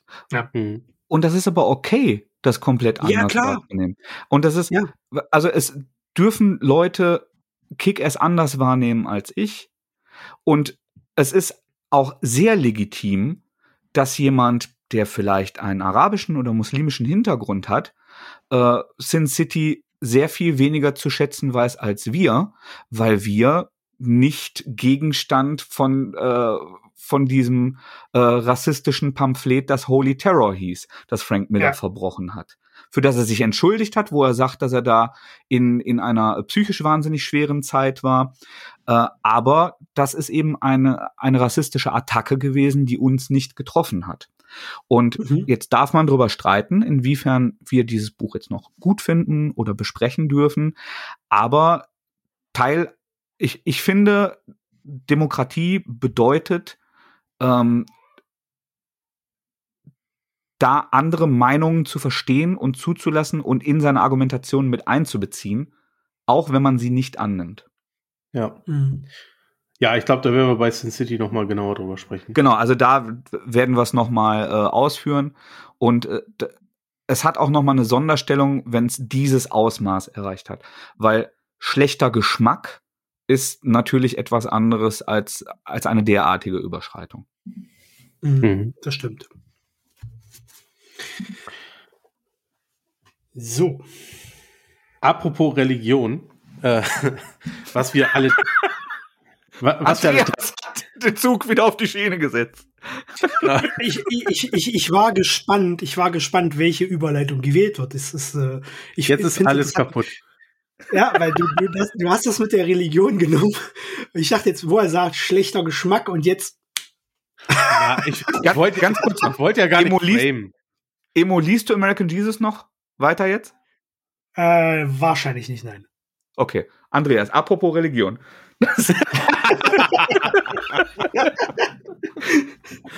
Bin ich ähm, sehr ehrlich. Ist so, ist so. Wir haben, wir haben einen Titel alle drei gelesen, äh, den wir ja. heute mit dabei haben. Und das ist Lucky Devil.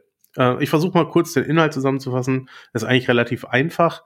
Ähm, wir begleiten den Protagonisten, wenn ich mich richtig erinnere, heißt er, glaube ich, Stanley. Ja. Kein Prote ja, sogar Zustimmung, sehr gut. Stanley. Stanley hat ein, ich würde sagen, naja, eher nicht so erfülltes Leben. Ähm, seine Freunde, mit der er zusammenlebt, scheinen ihn zu betrügen und eigentlich nimmt das auch wahr, denn während er zur Arbeit geht, äh, macht sie sich schön für den Liebhaber, der direkt danach kommt. Ähm, er nimmt das aber so hin, er geht dann arbeiten, wird da von seinen Kollegen und Vorgesetzten eigentlich nur Essen und Kaffee holen geschickt. Ähm, natürlich macht er dabei alles. Geld nicht wieder bekommt. Für das er das Geld nicht wieder bekommt. Und alles in allem scheint, macht ihn das nicht glücklich, aber er findet auch keinen Ausweg raus, denn er ist nicht stark genug für sich selbst einzustehen. Ähm, aber er hat Glück, äh, er bekommt Unterstützung und zwar von That, ähm, einem, einem Dämonen, ähm, der von ihm Besitz ergreift und ihm unglaubliche Kräfte gibt. Und ähm, so rächt er sich an oder äh, nutzt er die Kraft, um sich an der, an der Menschheit irgendwie zu rächen und sein Leben vielleicht gerade zu rücken, vielleicht aber auch nicht, wer weiß das schon so genau. Das ist so ein bisschen die Prämisse, von der aus wir äh, bei Lucky Devil ausgehen. Ähm, waren, glaube ich, vier Hefte, ja. vier, vier Kapitel, ne? Ja, äh, vier ja. Hefte. Also es, es war ja, glaube ich, so, dass der Dämon ihn besess, äh, also Besitz ergriffen hat von ihm, also so eine Possession Story und er dann irgendwie Amok gelaufen ist und äh, dann irgendwie es geschafft hat, wo ich jetzt nicht weiß, ob wir das spoilern wollen, äh, an die Kräfte des Dämonen ranzukommen, so dass er sie selbst frei verwenden kann. Ja, okay, da also, bin ich so ein bisschen rumgeschifft, aber genau, das passiert ja. ja. Genau, also ich glaube, was, was man sagen kann, ist, er, er behält die Kräfte und kontrolliert sie dann aber irgendwann und nicht der Dämon kontrolliert sie. Die, genau. die genaueren Umstände äh, sind zu erlesen. Ja, exakt. Ähm, Sorry, ich, ich, ich jetzt gespoilert habe. Nö, auch, alles gut, alles gut. Ich hatte richtig Bock auf den Comic, denn mich hat das Ganze optisch angesprochen, mich hat das Ganze inhaltlich angesprochen. Ähm, und ich war ehrlicherweise am Ende ziemlich enttäuscht. Ähm, ah. Die Optik gefällt mir immer noch richtig gut. Ähm, es ist so ein bisschen so eine Mischung aus realistischem, cartoonigem Stil, ähm, gerade was, was so die Figuren angeht, finde ich. Ähm, und finde, das passte mit diesem okkulten Thema halt sehr, sehr gut zusammen. Ähm, man kann blutig werden, ohne dass es so realistisch aussieht. Das wird es dann auch an einigen Stellen. Ähm, aber ich fand die Story ehrlicherweise zu sprunghaft an vielen Stellen.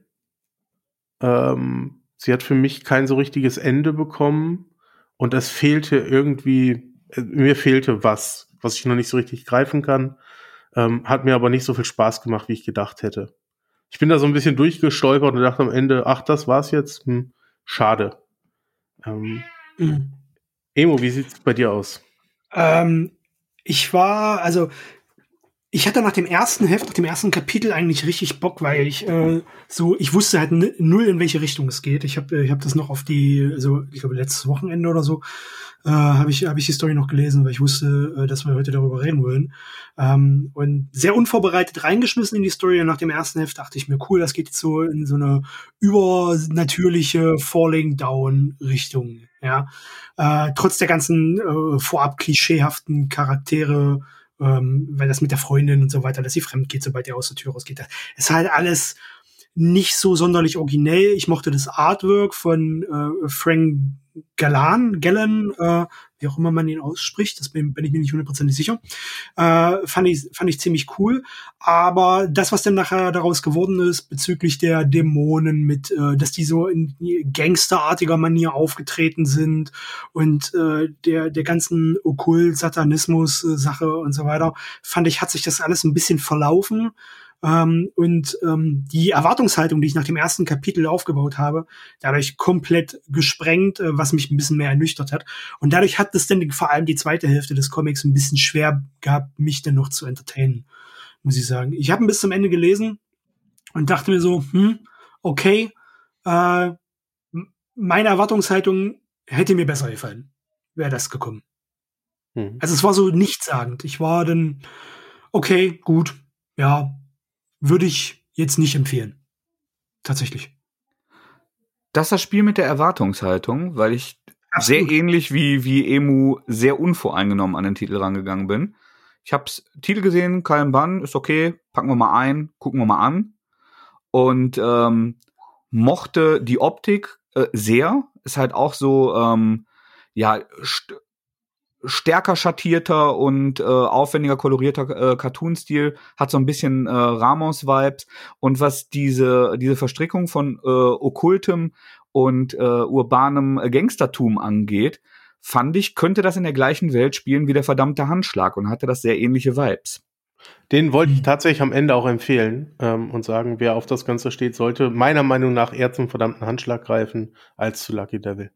Und meine Prämisse wäre eben, auch wenn, äh, wenn man den verdammten Handschlag mochte und more like it möchte, dass ich Lucky Devil dann für eine richtig gute Wahl halte. Weil ja, auch wenn, wenn ich richtig cool gefunden hätte, wenn es äh, wenn's jetzt auf so eine Falling Down Schiene geht, ähm, die Idee hatte ich aber nicht, fand ich jetzt äh, eine eine tolle Parallelwelt-Version äh, davon, die der Emo gerade vorgeschlagen hat.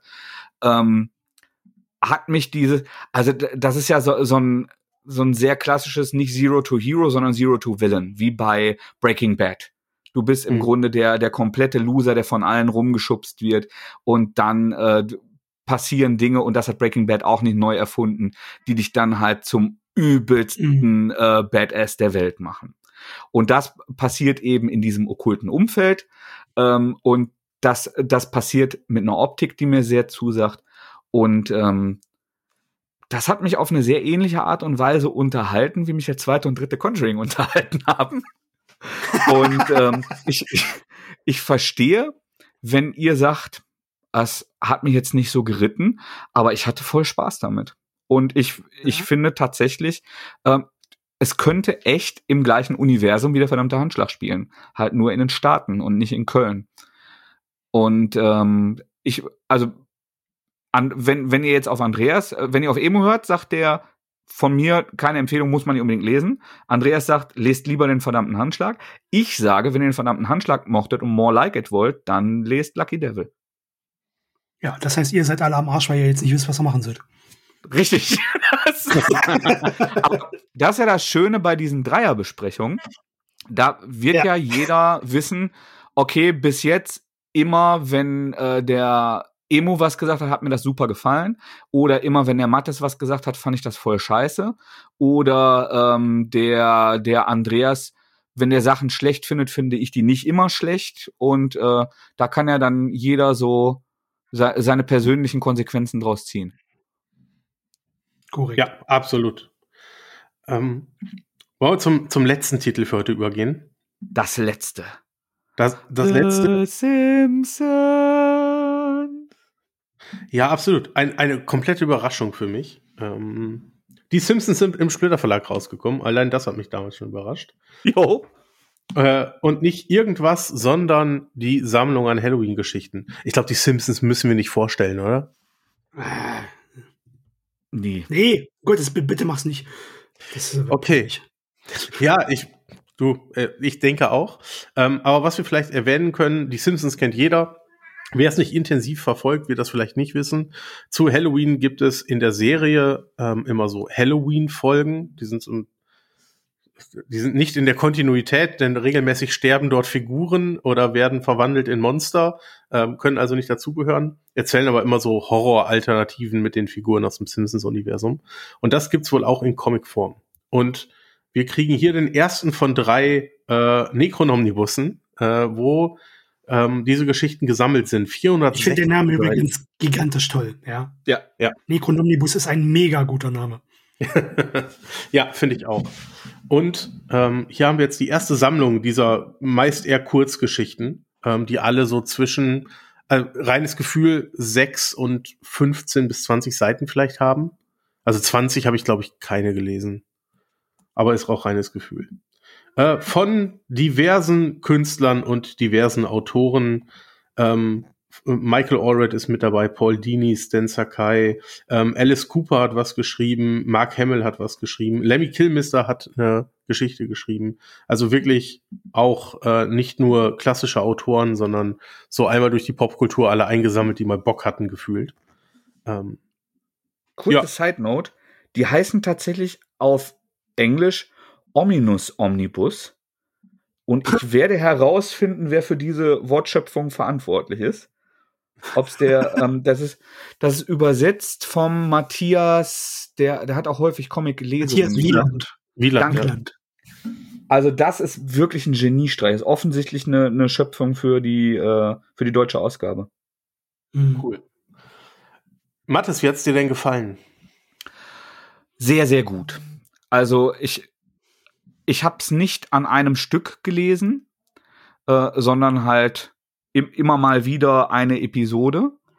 Ähm, ich bin mir, ich bin tatsächlich kein so riesiger Simpsons-Fan, äh, dass ich, also ich habe irgendwann nach der siebten, achten Staffel den Anschluss verloren. Tatsächlich, weil da ich auch immer weniger ferngesehen habe.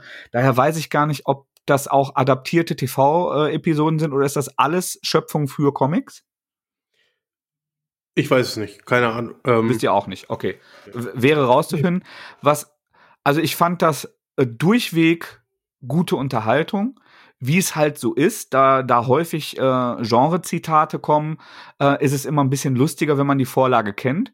Obwohl ich auch äh, ohne Kenntnis äh, der, des Filmklassikers Metropolis äh, große Freude an, an dieser Umsetzung hatte, weil ich den Plot ja so halbwegs kannte. Irgendwie hat man mal gelesen, worum es geht. Ähm, mhm. Was mich ein, ein wenig enttäuscht hat, ist äh, die ähm, die mangelnde Experimentierfreude bei der visuellen Gestaltung. Hm. Das heißt also, die Simpsons sehen immer aus wie die Simpsons.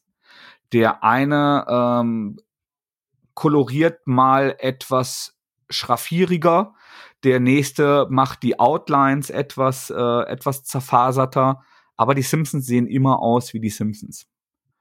Und da, da muss ich fragen, was hast du, hättest du jetzt wirklich erwartet, dass da, dass, dass die anders aussehen, oder? Ja, tatsächlich, also in so einer, in so einer Anthologie und äh, gerade wenn es immer so Special-Aufgaben sind, hätte ich, aber das ist, das ist wirklich äh, Jammern auf hohem Niveau, weil es alles intelligente, satirische Episoden sind, die auch handwerklich ja. immer einwandfrei gezeichnet sind, die toll getextet sind, die hervorragend übersetzt sind. Das heißt, es ist auch häufig ein, ähm, ein ein sprachlicher äh, Humor, der, der mit viel Sachkenntnis und Feingefühl transportiert werden muss. Das ist äh, schon eine, eine sehr, sehr harte Disziplin, glaube ich.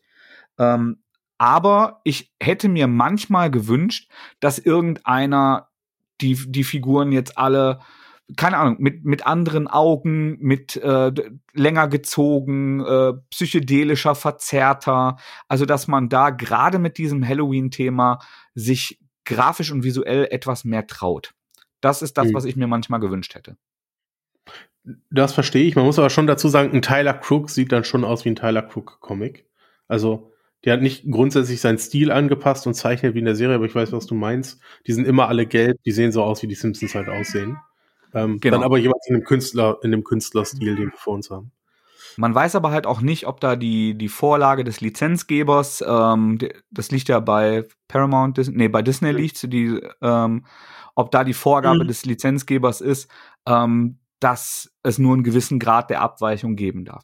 Aber das ist das, also ich fand das ähm, für jeden, der mit den Simpsons was anfangen kann, für, ähm, für Freunde äh, von, von so klassischen Gruselgeschichten, weil es ja auch wie wieder wie, wie wie so eine Anthologie erzählt ist mit so ähm, Talking Heads, die, die die Episoden einleiten. Das finde ich alles cool. Ich hätte mehr Mut zum Wahnsinn visuell manchmal noch begrüßt. Inhaltlich ist das alles äh, wirklich sehr gehobener Humor. Fand ich alles sehr köstlich. Wissen wir, ob das Erstauflage ist oder ähm, gab es das schon mal bei Panini? Wissen wir das? Ich weiß es. Nee, ich glaube, so wie ich das verstanden habe, gab es nicht bei Panini. Also aber äh, gefährliches okay. Halbwissen. Ähm, Dito gefährliches ja. Halbwissen. Also die, die Simpsons-Comics sind ja irgendwann bei Panini eingestellt worden vor gar nicht so langer Zeit. Deswegen. Nee, generell, ne? Also global eingestellt worden. Ach, die sind global eingestellt worden. So wie, ich, so, wie ja, ich, damals, so wie ich das damals verstanden ja. habe, wurden die global eingestellt. Es gibt keine okay. neuen Simpsons-Comics mehr dann, dann würde ich mutmaßen, dass diese äh, Treehouse of Horror Episoden bei Panini, davor äh, waren Simpsons ja schon bei Dino, glaube ich sogar, ähm, mhm. dass die im Rahmen de, dieser normalen Simpsons-Veröffentlichung ähm, zumindest teilweise schon mal irgendwo aufgetaucht sind. Und mhm. ähm, aber da, das müssen wir noch rekonstruieren, weiß gerade keiner von uns. Ähm, nee. Aber da, also bei, bei so viel Material, dass jetzt nach Einstellung der Serie drei Omnibusse gefüllt werden können, ist die statistische Chance relativ gering, dass das alles Erstveröffentlichungen sind. Ja, das glaube ich auch. Ich gucke jetzt gerade über einen Comic Guide, ob ich da irgendwas finde zu Horrorcomics, aber es fehlt mir jetzt halt auch äh, inhaltliche Angaben, um das jetzt irgendwie zu rekonstruieren. Hm. Ja. Ähm, was man vielleicht noch erwähnen kann für Leute, die es noch nicht in der Hand hatten, ist, ähm, im Original ist das so, wohl so ein Glow-in-the-Dark-Cover. Ähm, Splitter hat äh, da so ein Cutout draus gemacht. Das heißt also, das leuchtet nicht, sondern hat halt ähm, Also auf dem Cover sind diese beiden äh, Tentakel-Außerirdischen, die Simpsons-Fans ein Begriff sind, die quasi in so eine äh, Glaskugel, Glaskammer reinschauen. Und die ist halt so ausgeschnitten wie bei den ähm, James, nicht James Bond, Sherlock Holmes und äh, wie hieß dieser Psychoanalytiker nochmal? Ähm, Psycho, Psycho Investigator. Genau. Ähm, also so ein äh, richtig dickes, hartes Cover, aus dem dann dieses Relief ausgeschnitten wurde und das dann den Blick auf die Seite darunter freigibt, was ich eine sehr coole Alternative finde. Ja. Ähm, ich bin riesiger Simpsons-Fan, ich habe aber nie, nie die Comics gelesen, weil ich mir das nicht vorstellen konnte. Ne, ich kannte das als Animationsserie mit den, mit den Stimmen, mit allem. Ähm, und hier hatte ich jetzt Bock drauf, aus den Aspekten, die du gerade eben gesagt hast, hier das sind, ich habe erwartet, dass ich wahrscheinlich Optik und auch Geschichten bekomme, die es niemals in die Fernsehserie schaffen, ähm, weil das da klar vorgegeben ist. Und ich hatte richtig mhm. viel Spaß mit dem Band, richtig, richtig viel Spaß mit ja, dem Band. mir auch so. Und zwar so sehr, dass ich auch den zweiten und dritten jetzt lesen möchte. Und ich dachte, ich gucke in den ersten rein und dann ist das okay für mich und dann stelle ich den vielleicht noch ins Regal und dann, ja, dann war's das. Ähm, aber ich hatte durchgehend die deutschen Stimmen im Kopf, während ich gelesen habe. So viel Simpsons habe ich scheinbar in meinem Les Leben schon gesehen. Ja. Ähm, ich habe es auch nicht am Stück gelesen. Ich habe immer mal wieder eine Geschichte. Da ging immer mal wieder was. Mal zwei Geschichten, die sind halt echt nicht lang.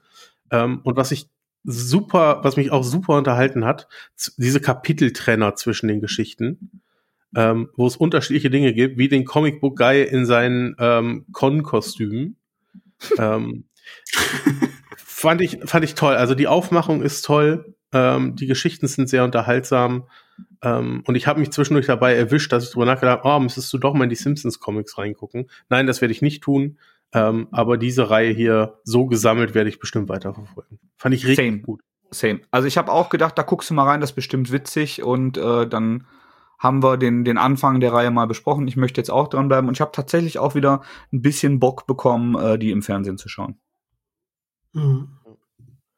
Äh, kleiner Tipp dazu, äh, ich weiß nicht, ob das noch aktuell ist, aber ich bin, bin der Meinung, letztes oder vorletztes Jahr zu Halloween oder zur Halloween-Zeit mitbekommen zu haben, dass äh, bei Disney Plus äh, die Simpsons auch unterteilt sind nach den Treehouse-Folgen, so dass du genau zu der Zeit halt die, genau diese Horrorfolgen, die ja jährlich mit einer Staffel äh, also eine Folge pro Staffel immer kommen, äh, dann halt direkt finden kannst und äh, alle am Stück gucken kannst, wenn du das willst.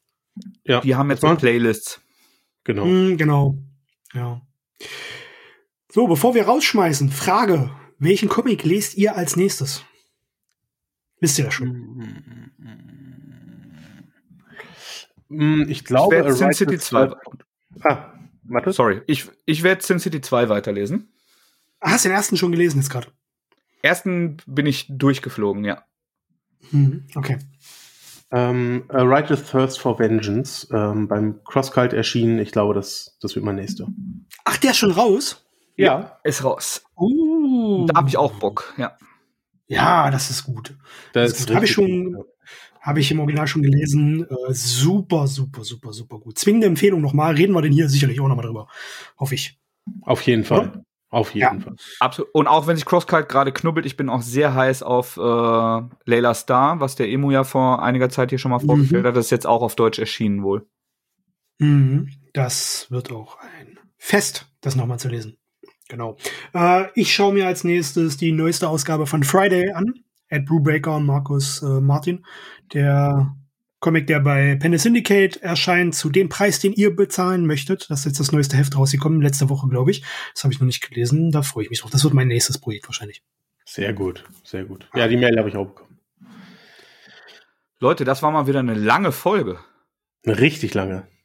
Ja. Aber ein Special. Specials müssen länger sein. Es ah, quasi, ja, das, das, ist, das ist der Pau Necronomnibus. das ist gut. Alles klar, wir haben einen Folgentitel. Ja, und gleichzeitig direkt eine Wortschöpfung geklaut. So liebe ich uns. Nein, referenziert, uns davor verbeugt. Ah, nachdem, ja.